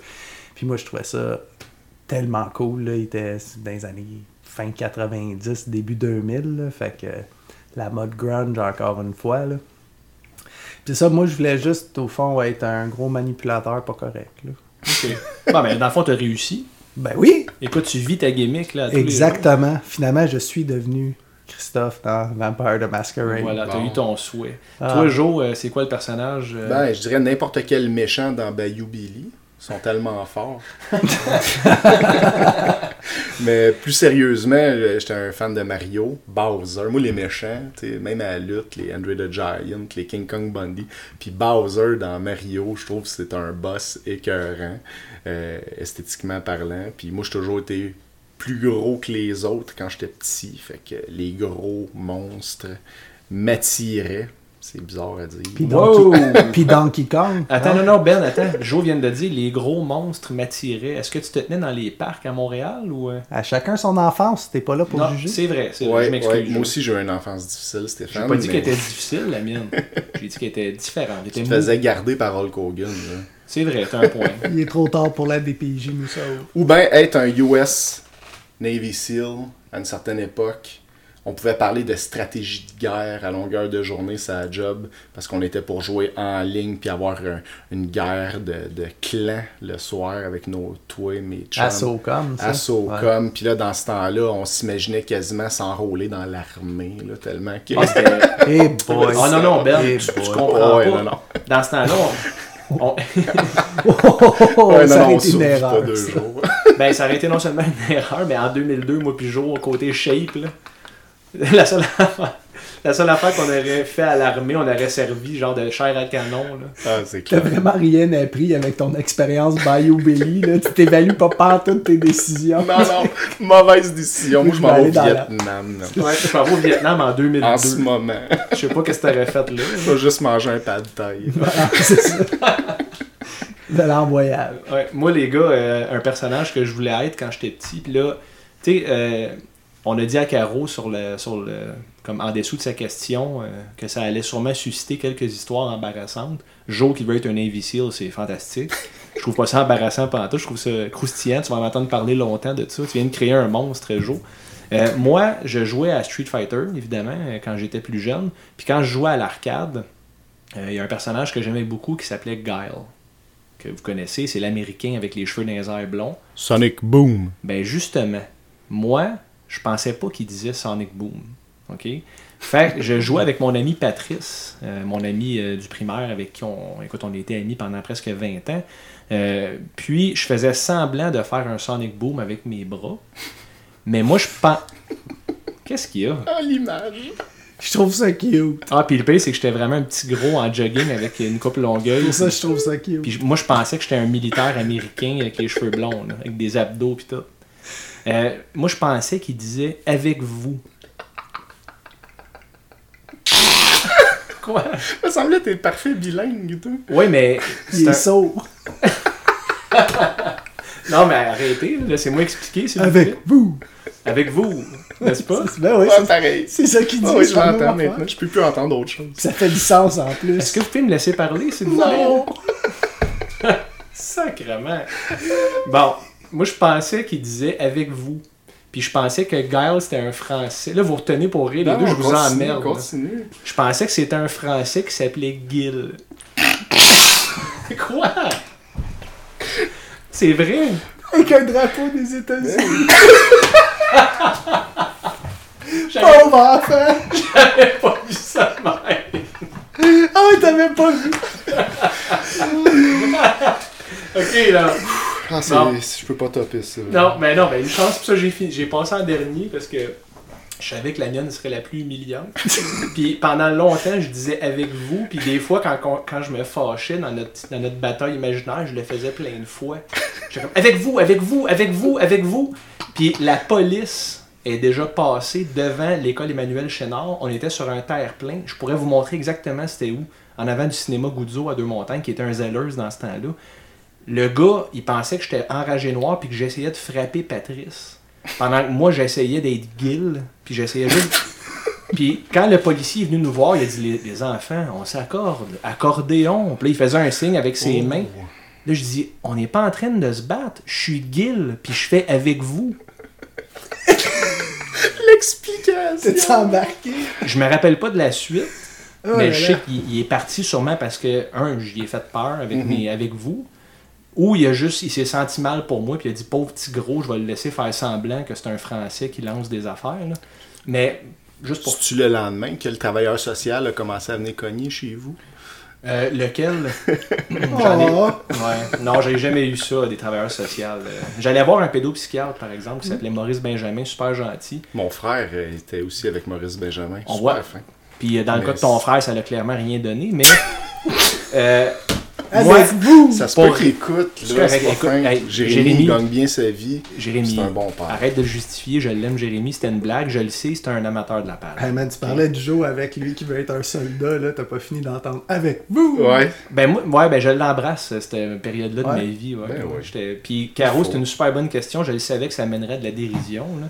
Joe Navy Seal, Ben qui est un vampire manipulateur, dans le fond, il est juste pas vampire. Ouais, c'est ça, c'est juste ça puis moi, Navy Seal, en plus, dans le jeu, je me faisais sauter tout le temps avec mes Claymore puis mes grenades. Imagine à la vraie guerre. Joe, euh, juste pour te dire, euh, quand il voulait être un Navy Seal puis il jouait à SOCOM, euh, il- lui il s'occupait des Claymore, ok?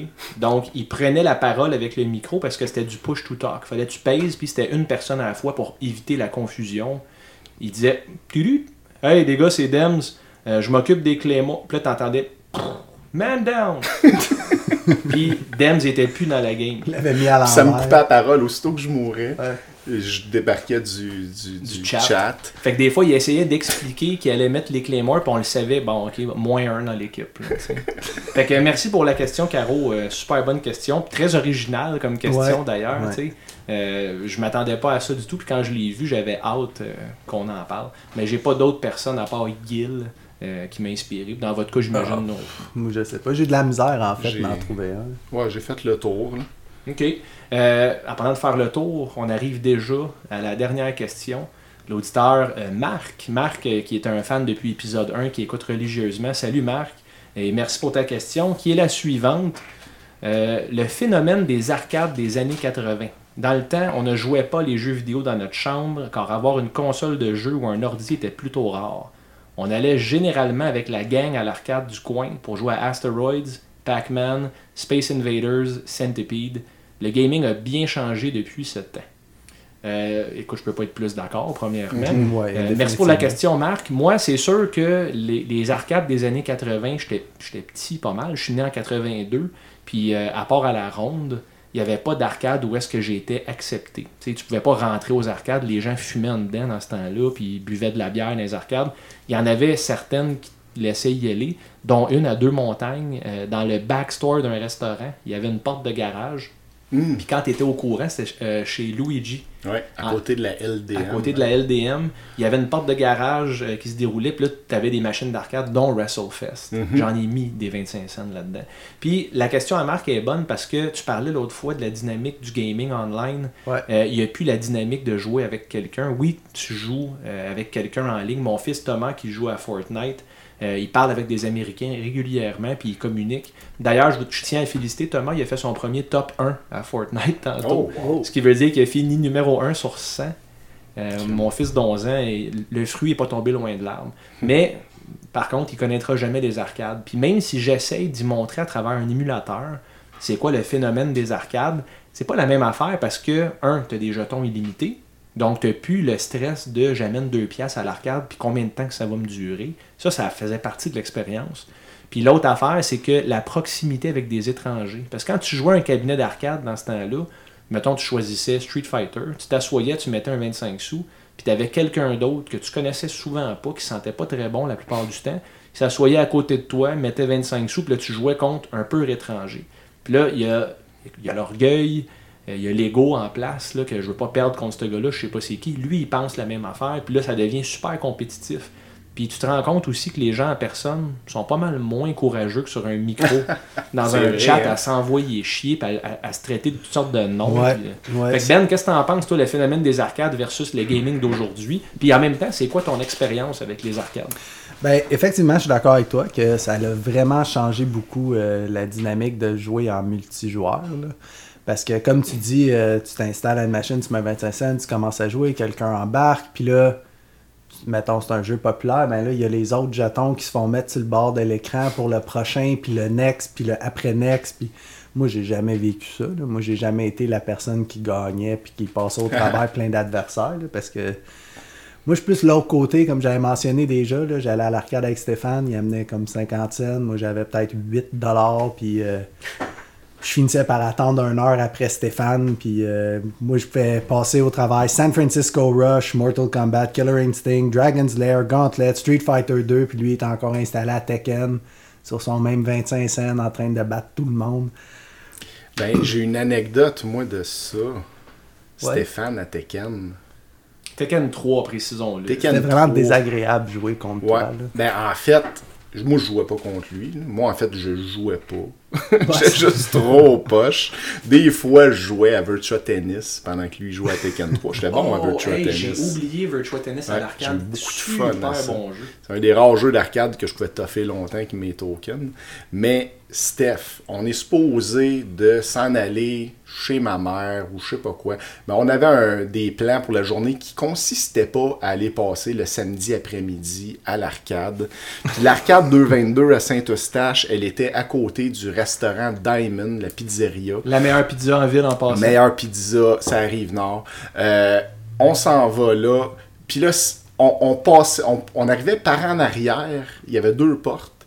Puis là, c'était sur notre chemin de passer à l'intérieur de l'arcade. Puis là, Steph, il me dit Ah, on va juste rentrer, voir s'il y a du monde. Il dit Non, Steph, il dit De toute façon, on passe, puis on retraverse l'autre bord. Là, c'est sur notre chemin. Genre, fuck. Là, il rentre. Il y a déjà 3-4 personnes qui jouent à Tekken, les habitués de la place, le gars qui travaille à l'arcade, qui mettait de l'argent dans Tekken, le gars qui travaille au Diamond à côté. Je sais pas s'il est encore là, mais il y avait une genre de, de brûlure dans le visage. Je savais, c'est sûrement une brûlure de, de, de patates frites là, au Une restaurant. personnalité quelque chose de même. Ben, il, me semble Ouais. qu'il est, il me semble qu'il est encore là aux dernières nouvelles. Ah ouais, ben en tout cas, je le salue. Bonne pizza et bon joueur de Tekken, mais pas ce jour-là. Stéphane, il restait un jeton ou deux dans les poches. Là, il me dit, je fais juste mettre mon dernier token. J'ai plus d'argent de toute façon. Fait que Steph, mais là, là, je suis là, Stéphane, s'il te plaît, je te connais, je le sais là, que ça peut être long, un token. Il dit, ben non, ils sont juste trois en plus. Là. Je vais y battre les trois, puis on s'en va au pire. Là. Puis je dis, ok, mets-les. Fait qu'il met, sa- il met son, son token. Là, il les gars, il, en- il sort le premier, les- le deuxième, il embarque, le troisième. Mais eux autres, ils ont, ils ont du change, là, les gars. Ils ont du change en masse. Fait que là, Il y ils avait décident- Yannick aussi qui Ouais. habitait en haut de la Puis là, il y, a- il y avait du va-et-vient qui commence. Fait que là, Steph se rend à peu près à 15 wins, 16 wins, 17 wins. C'est long, là. C'est long Ouais, chaque game, mais ouais. sais, un bon 5 minutes. Non, peut-être pas 5 trois minutes, mais 3 minutes. Mais tu sais, mettons 3 minutes euh, x 10, t'es déjà rendu à 30 Mais minutes. quand t'as pas une scène pis c'est toi qui regarde, on dirait que c'est 10 minutes le match. Exact. Là, c'est... Puis quand, quand tu dépasses la dizaine de wins en ligne, les gars commencent à être, euh, à être insultés un peu. Puis les- là, il y, a- il y a du monde qui passe. Puis là, ça, là, il commençait à avoir une crowd autour de Steph. Là, c'est comme jusqu'où qu'il va se rendre. Déjà là, à 10-12 wins, il était rendu dans le top 10, mettons, là, peut-être euh, à 15. Sais-tu à combien c'est rendu? Je sais pas. 53, man. Je te jure, Oh là, je te jure, je me suis rasé le matin puis j'avais un pinch quand je suis sorti de là. hey, ça finissait plus, les gars pognaient, puis les gars pognaient un Ah ouais, les gars, ouais, puis Steph, un moment donné, il, est, il a beau être dans une winning streak de je vais battre le record, il s'est mis à dire aux gars, choisissez mes bonhommes en plus. Oh! Fait que là, en plus, ils humiliaient. là. le, le monde il essayait de, d'y donner les bonhommes les moins populaires ou ceux qu'ils connaissaient. Fait que ceux qui savaient qu'ils maîtrisaient moins bien. Mais ce jour-là, il était tellement.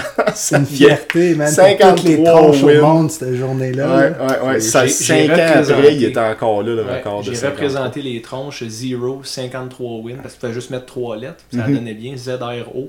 53 wins dans le Tekken à, euh, au 222 à côté du Diamond, c'est le record all-time de la machine. Penses-tu qu'il est encore là? là? Ah non, il existe même plus, l'arcade. Elle dans- Ah! Ben, l'arcade est fermée depuis le temps que Michael Jackson était encore noir. Là. Ben non. Ben, il était, il était gris, du moins. Là. Il était vivant. Jonas. J'arrête pas d'avancer dans le temps, mais ça fait plusieurs dizaines d'années que l'arcade est fermée, mais ils ont fini par fermer l'arcade comme tout, malheureusement, tout Ouais. bon arcade. Puis euh, j'ai retiré la machine avec plus que le double de wins du numéro 2. Ouais. Puis la raison pourquoi que je voulais aller jouer à Tekken, Joe, c'est qu'on avait eu un conflit avec un de nos amis communs. Puis euh, il s'était embarré dans son auto, puis je voulais le cogner. Puis il a jamais sorti. Puis j'ai dit, je m'en vais jouer à Tekken, je vais me défouler, puis je vais être correct après. Puis c'est là que tu as dit, parce que d'habitude, tu refusais de venir avec moi à l'arcade parce que tu savais qu'est-ce qui arrivait dans ce temps-là. Ouais. Euh, puis c'est c'est ça. Ben écoute, c'est une belle histoire. Ça, c'est une anecdote d'arcade. Puis c'est quelque chose qui se répète pas sur le jeu en ligne maintenant? Non, non. Ben, le fait qu'il y avait un crowd autour. Maintenant, ok, peut-être Joe, ça c'est de quoi? Parce que nous on n'expérimente pas avec ça, mais Twitch. Ouais. Sur Twitch, euh, il y a quelqu'un, euh, comme mettons Ninja, qui est un joueur qui, qui- qui joue sur Twitch, ben, il est suivi par que- quelque chose comme 100 millions de personnes. Puis la fierté d'accomplissement quand tu joues. Mon coloc qui joue à PUBG, puis il a percé le top 100 en, en duo, duo first person. Puis lui, il, il était comme rendu 96e, puis son partner 97e. Ah, ok. Mais tu sais, euh, des joueurs de PUBG, je sais Attends, pas, il y en mais a quoi, tu- 10 000, là? Il y en a 10 000? 500 000, je sais pas, mais C'est un des jeux les plus joués de la Ouais, planète. c'est super populaire. on est dans les millions, que, tu sais, le gars, il est fier. Là, tu sais. puis même, même moi, je jouais avec des fois, puis là, j'ose même plus demander si il tente de jouer une game parce que c'est ben trop sérieux pour moi. Ouais, c'est ça, c'est pas agréable à la limite. Mais ben, pas pour moi, mais. le phénomène des arcades, pour en revenir à la question à Marc, c'est qu'il y avait un aspect social qui se répète pas même avec les Twitch de ce monde. tu sais, Parce que tu le sais pas, il y a, il y a du monde qui te regarde sur Twitch, puis avec l'autre main, il se crosse sur Pornhub. tu sais, si quelqu'un fait ça dans un arcade, habituellement, il va en prison. tu sais. Ben, moi, j'ai fait euh, deux mois pour ça. Mais en fait. Deux mois, deux t'en es mois bien tiré. Juste- J'aurais dû juste parer puis laisser ça dans, dans, dans l'épisode. On aurait pu que- laisser un long silence après qu'il ait lire les ça. commentaires qui Ou suivaient. Joe, il dit j'ai fait deux mois pour ça, puis on part la toune de. Mais euh, ce que je voulais dire, c'est qu'il y avait aussi une forme de respect un peu plus. Parce que quand la personne était bonne au jeu qu'il jouait, ben, il y avait pas un trash talk, tu disais merci beaucoup, puis t'allais te remettre en fil. À Star, t'allumes ton Xbox ou t'allumes ton PlayStation, puis c'est genre ah, I'm gonna teabag you, puis le monde te crie après pour n'importe quoi, puis le monde t'envoie chier, puis t'es connais même pas, tandis que en personne, comme Stéphane disait tantôt, le monde a beaucoup moins de courage. Ils sont pas mal moins tough quand ils sont assis à côté de toi, effectivement. Ouais, fait que tu sais, euh, le, le- le petit gros qui, qui t'envoie chier tout le temps derrière euh, son headset, ben quand tu le voyais à l'arcade, ben il était super gentil avec toi. Puis, Il y a une chose aussi qui a disparu du temps des arcades, c'est l'importance des scores. Euh, vous remarquerez maintenant, il y a plus. Oui, il y a des rangs comme PUBG, comme tu parlais, mais avant, tu avais le score à battre dans les machines. Il y a encore une entité qui suit les, les high scores des machines connues aujourd'hui qui s'appelle Twin Galaxies. Avez-vous déjà vu le documentaire de King of Kong? Oui, c'est Bon. vraiment bon. Ben justement, The Twin Galaxies, c'est une entité qui suit les high scores reconnus puis qui font leur classement des meilleurs gamers au monde. Billy Mitchell, il y a eu une controverse dernièrement, ça, on va en reparler éventuellement, Ben. Fait je fais juste une parenthèse là-dessus. Je pense. Ben, apparemment qu'il aurait joué sur une machine de Donkey Kong. Billy Mitchell, c'est le all-time champ de Donkey Kong. Il a été détrôné, mais il a repris sa place. Puis ça a été euh, révélé récemment qu'il jouait sur une console émulée. Il jouait sur un board frelaté, puis ça a l'air que tu as, des millisecondes de différence, puis ça peut tout changer ta game. tu sais. Mais tout ça pour dire, dans ce temps-là, les high scores, c'était ça qui attirait les gens.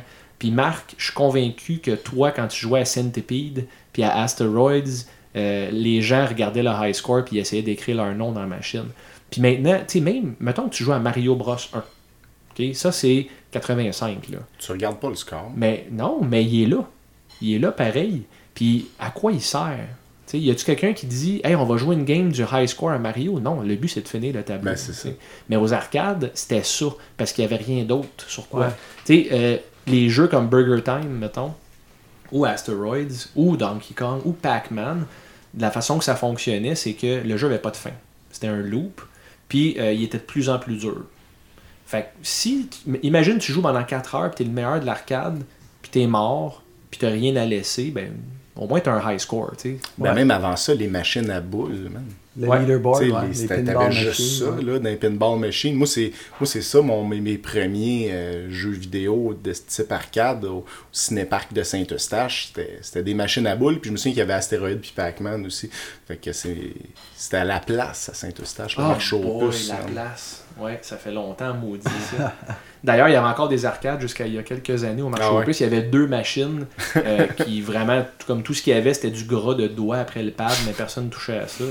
Tu n'as plus le goût de jouer à ça vraiment. Non. Il y a encore des arcades dans les cinémas, comme au Colossus. Là, il y a des jeux d'auto. Ils ont, ils ont fait un cabinet euh, de Halo. Je sais pas si vous avez vu ça. Là.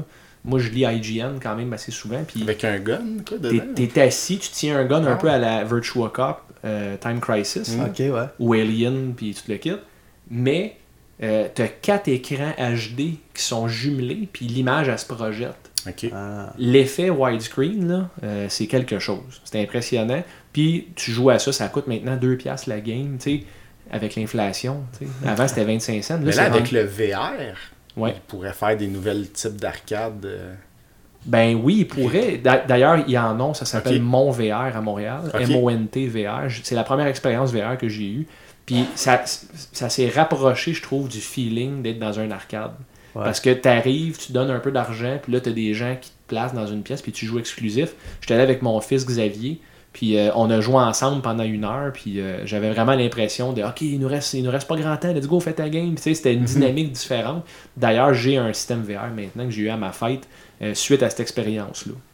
Mais il reste aussi un autre endroit, Arcade Montréal, là, le, le bar slash arcade. Ouais, c'est cool. une place que si vous voulez aller vous amuser avec des amis, c'est l'idéal. Tu es un fan de jeux d'arcade, ben, tu vas là, tu prends une coupe de bière, tu joues à des vieux jeux, puis c'est vraiment une belle soirée. Là. Ben, j'étais allé au Arcade Montréal. euh, écoute, j'étais allé quelques fois, mais plus précisément, j'étais allé il y a un an, un peu plus qu'un an. Il y avait un tournoi de Tekken 3. Bon, Je me suis inscrit. Ben, c'est le jeu que j'ai Ben eu oui, 53 c'est wins. sûr. Euh, écoute, j'ai passé à travers le monde. T'étais-tu là, Jo? Non, moi j'étais là quand t'étais allé au tournoi de Street Fighter Ouais, au contre- Super Nintendo. Contre le gars qui sentait le fromage suisse. C'était dégueulasse. En tout cas, ben ça, ça a moins bien été. Par contre, à Tekken, euh, je me suis rendu en finale Oh, de ma braquette.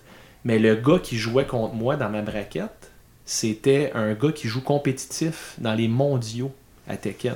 ouais. Puis j'ai failli le battre. Puis il s'est levé. Le gars, il parle pas français. Je me rappelle pas de son nom. Mais il m'a dit Tu joues très bien. Puis il m'a serré la main. puis après le tournoi, qu'il a gagné facilement, parce que le gars qui s'est rendu en finale, il était un cinquième du joueur que je suis à Tekken. Puis c'est pas pour être prétentieux, c'est juste que dans l'autre braquette, les joueurs étaient moins bons. ouais. Fait que celui qui s'est rendu en finale contre le gars qui m'a battu, il s'est fait battre en un temps record. Le gars il est venu me chercher. Il a dit Je veux jouer avec toi encore. On a joué 5-6 games, puis je l'ai battu comme 3 fois sur 6. Là, tu sais Oh. avec Heihachi. Puis euh, le gars, il était. ouais, il- genre, pendant qu'on jouait, il hochait la tête. Puis Arcade Montréal, je vous remercie parce que ça me refait le, le même feeling d'adrénaline euh, que j'avais quand j'étais aux arcades puis quand je faisais patienter mes pauvres amis. Ouais, D'ailleurs, je suis sur le site d'Arcade Montréal, euh, troisième place Zero. Je me suis annoncé comme étant Zero et non Stéphane. Ça fait plus badass un peu. Euh, ça fait moins tronche. Ben non, quand tu donnes ton nom de lutte dans un tournoi, ça fait très tronche. Maintenant Ouais. que j'y pense. là. Ouais, quand même, hein. Ouais, au moins, j'ai pas dit que je m'appelais Gil. S'il fait avec, Avec vous. vous! Avec vous. Vous êtes qui, vous? Avec vous! Fait que finalement, pour avoir le feeling à Steph, faut être bon. Moi puis Ben, on n'a C'est pas à peu près ça, de- ouais. Non. Moi, Ouais, j'ai pas de belle histoire dans les arcades. Moi, ça se résume pas mal à côté sur le bord de la machine que Stéphane joue. Puis attendre. Mais- Mais, il y avait une, une table de pool, là, Ouais. donné. Ouais, mais c'est pas des pool arcades. pendant Ça, que. Steph. Joe, c'est un pool room. Non, je Ah, sais, mais pendant que toi, tu finissais à planter tout le monde Par à Tekken. Faut qu'on s'occupe, nous autres, avec. Mais ouais, là, on a Ok, mais WrestleFest, Oui, mais oui. jeu d'arcade, Oui. t'as-tu mis de l'argent là-dedans? J'ai mis de l'argent, mais tu sais, c'est comme on allait aussi, j'allais, mettons, au cinéma du Carrefour Laval avec mes parents. Puis là, euh, je réussissais à avoir deux tokens pour jouer une game. Il se débarrassait de toi. Je 10 réussissais. Tu sais, les, les- c'est ce qui était le fun à WrestleFest, c'est que les deux premiers niveaux sont hyper faciles. Fait que n'importe quel enfant qui joue va quand même jouer 10 minutes. Là, il va battre les deux premiers. C'est après que ça se corse, mais non, WrestleFest, c'était un. Vraiment, puis graphiquement, là, vraiment Ah, beau. les, les personnages sont vivants. D'ailleurs, comme je te dis, je joue encore souvent. Toi, Ben, de outre t'as côté ses comptoirs, t'as jamais joué à Ninja Turtle à l'arcade? Non, moi, j'aimais. moi, je voulais être bon à Street Fighter puis à Killer Instinct, mais j'ai jamais été bon. en fait, je mettais mes jetons, là, je choisissais le bonhomme que je trouvais, il avait une apparence cool, puis là, j'essayais d'apprendre ses moves, puis euh, ça, au euh, Mortal Kombat, euh, il y avait la machine aux vidéos Super Scoop, euh, c'est à 25e avant, puis je, prenais tout le temps Louis Kang, là, parce que c'était tout le temps la même affaire, ses moves, là, en avant, en avant A, en avant, en avant B, puis, euh, mais j'ai jamais, jamais atteint le niveau euh, à toi, Steph, euh, côté arcade, là. Killer Instinct, ce qui était ridicule, puis ça, tu m'avais planté une couple de fois, ce jeu-là, c'est que si tu bloquais pas, puis que l'autre était parfaitement bon, t'étais mort. Ouais. Ouais. Si le premier coup, là, ici, faisait sa séquence de coups, tu recevais un 292 hit combo. fait que là, t'avais juste pas bloqué le premier coup, puis la game, fait que tu sais, je pouvais déposer ma manette. genre, Ouais, puis Joe, euh, juste pour vous dire, Joe a ré- régulièrement déposé sa manette. À l'arcade, tu peux pas déposer une manette parce que ça, ça, ça implique que tu aurais l'arcade dans les mains. Tu sais, T'étais fort, mais pas tant que ça. là. Non, j'allais m'asseoir dans la cabine de, de, de, de, de, de- course de char bégayé. Tabarouette. Tout le monde. Le jour va me demander d'éditer ça, mais je vous promets que je l'enlève. Ben, San non. Francisco Rush. C'est ça que je cherchais. Exactement. Rush! C'était confortable pour attendre Steph. Ouais. San Francisco. Rush. cas de bons vieux souvenirs, là, la machine verte, lime, là, que... Ah bon, ça fait jour, bon, Ben, j'attends que c'était fini. Mettons, juste pour finir là-dessus, votre expérience avec les jeux d'auto aux arcades, non? Oui, ben, euh, Sega en avait fait un qui était classique. USA. Daytona USA, j'ai vraiment eu du fun. Puis j'ai même eu du fun au Sega Saturn avec mon Daytona USA. Hey, t'es un des seuls gars, je savais même pas que t'as eu un Sega Saturn. Ouais, je l'avais acheté, c'était pré-Kijiji, petite annonce classée du Journal de Montréal. Mon père, il venait avec moi, ça rive sud de Montréal. Pour 100$, j'avais un Saturn avec 40 jeux. Hey, est-ce que tu sais ce que ça vaut sur le marché du collectionneur maintenant? Le Saturn il est prisé parce qu'il n'y a, pas eu une grosse production de ça. Mais en tout cas, t'es chanceux d'avoir eu. Jamais eu le mais- Saturn. Ben, en fait, là, j'aimais ça aller à l'arcade. C'était super le fun, là, toute l'expérience. Puis tout ça, c'est juste que quand on allait à l'arcade avec toi, Steph, fallait s'attendre à un 45 minutes, puis une scène d'un poche, fallait qu'on s'occupe pendant que tu joues. tu sais, je sais que ça a l'air comme négatif, nos expériences, mais tu sais, la première demi-heure, on avait autant de fun que toi. Mais Ben, tu sais, tu parles, de, tu parles de 45 minutes avec pas une scène dans les poches. Quand on allait au Carrefour Laval, là, c'est ce qu'on faisait. là. Ouais, mais on Ouais, mais marchait. toi, tu jouais, Puis tu nous parlais, t'étais pas concentré, rivé à, à taper ses pitons puis à passer au travail tous le- Euh, les gens là- possibles de l'arcade. Là, là. tu viens de laisser d'entendre que j'étais un tapeux de piton, je choisissais chaque coup. Ah, oui, Jo? Excusez, excusez. Là, c'est le segment où ce qu'on met Steph over. Ben, surtout, On en- hey, dit moi, qui est bon. Continuez à faire ça parce Mais- que voyez-vous, on n'a plus de temps. Ah, ben, gars. Ah. ça finit donc Ça ben. finit donc bien. Écoutez, c'était bien au-delà de mes attentes cet épisode-là. C'était vraiment cool. Ça fait deux heures et demie qu'on parle. Puis si on avait d'autres questions, euh, ben, en fait, non, on n'aurait pas fait plus de deux heures et demie. Mais j'ai déjà hâte euh, au prochain euh, milestone qu'on va atteindre. On le sait pas encore si c'est 250 ou 500 likes. On le sait qu'on va se rendre. En tout cas, du moins, on est confiant parce qu'on fait les efforts de démarchage qu'il faut. Tout ça est impossible sans vous, les auditeurs. Euh, nos 700 downloads là, pour trois gars dans le sous-sol là, qui jasent. Euh, tu sais, moi, je suis vraiment, comme je disais d'entrée de jeu, surpris et à la limite ému de ça. Puis, je vous le dis, je pense constamment au projet de podcast. Donc, merci à vous, les auditeurs. Merci pour vos questions. Vous êtes créatifs, vous êtes passionnés. Puis, euh, on apprécie énormément le soutien. Merci beaucoup à tout le monde qui, ont- qui sont allés aimer la page Facebook et qui nous écoutent régulièrement. Moi, c'est- comme un honneur quasiment là, de pouvoir faire ça euh, une à deux fois semaine. Rest in peace, Jim Neidhart. Merci tout le monde.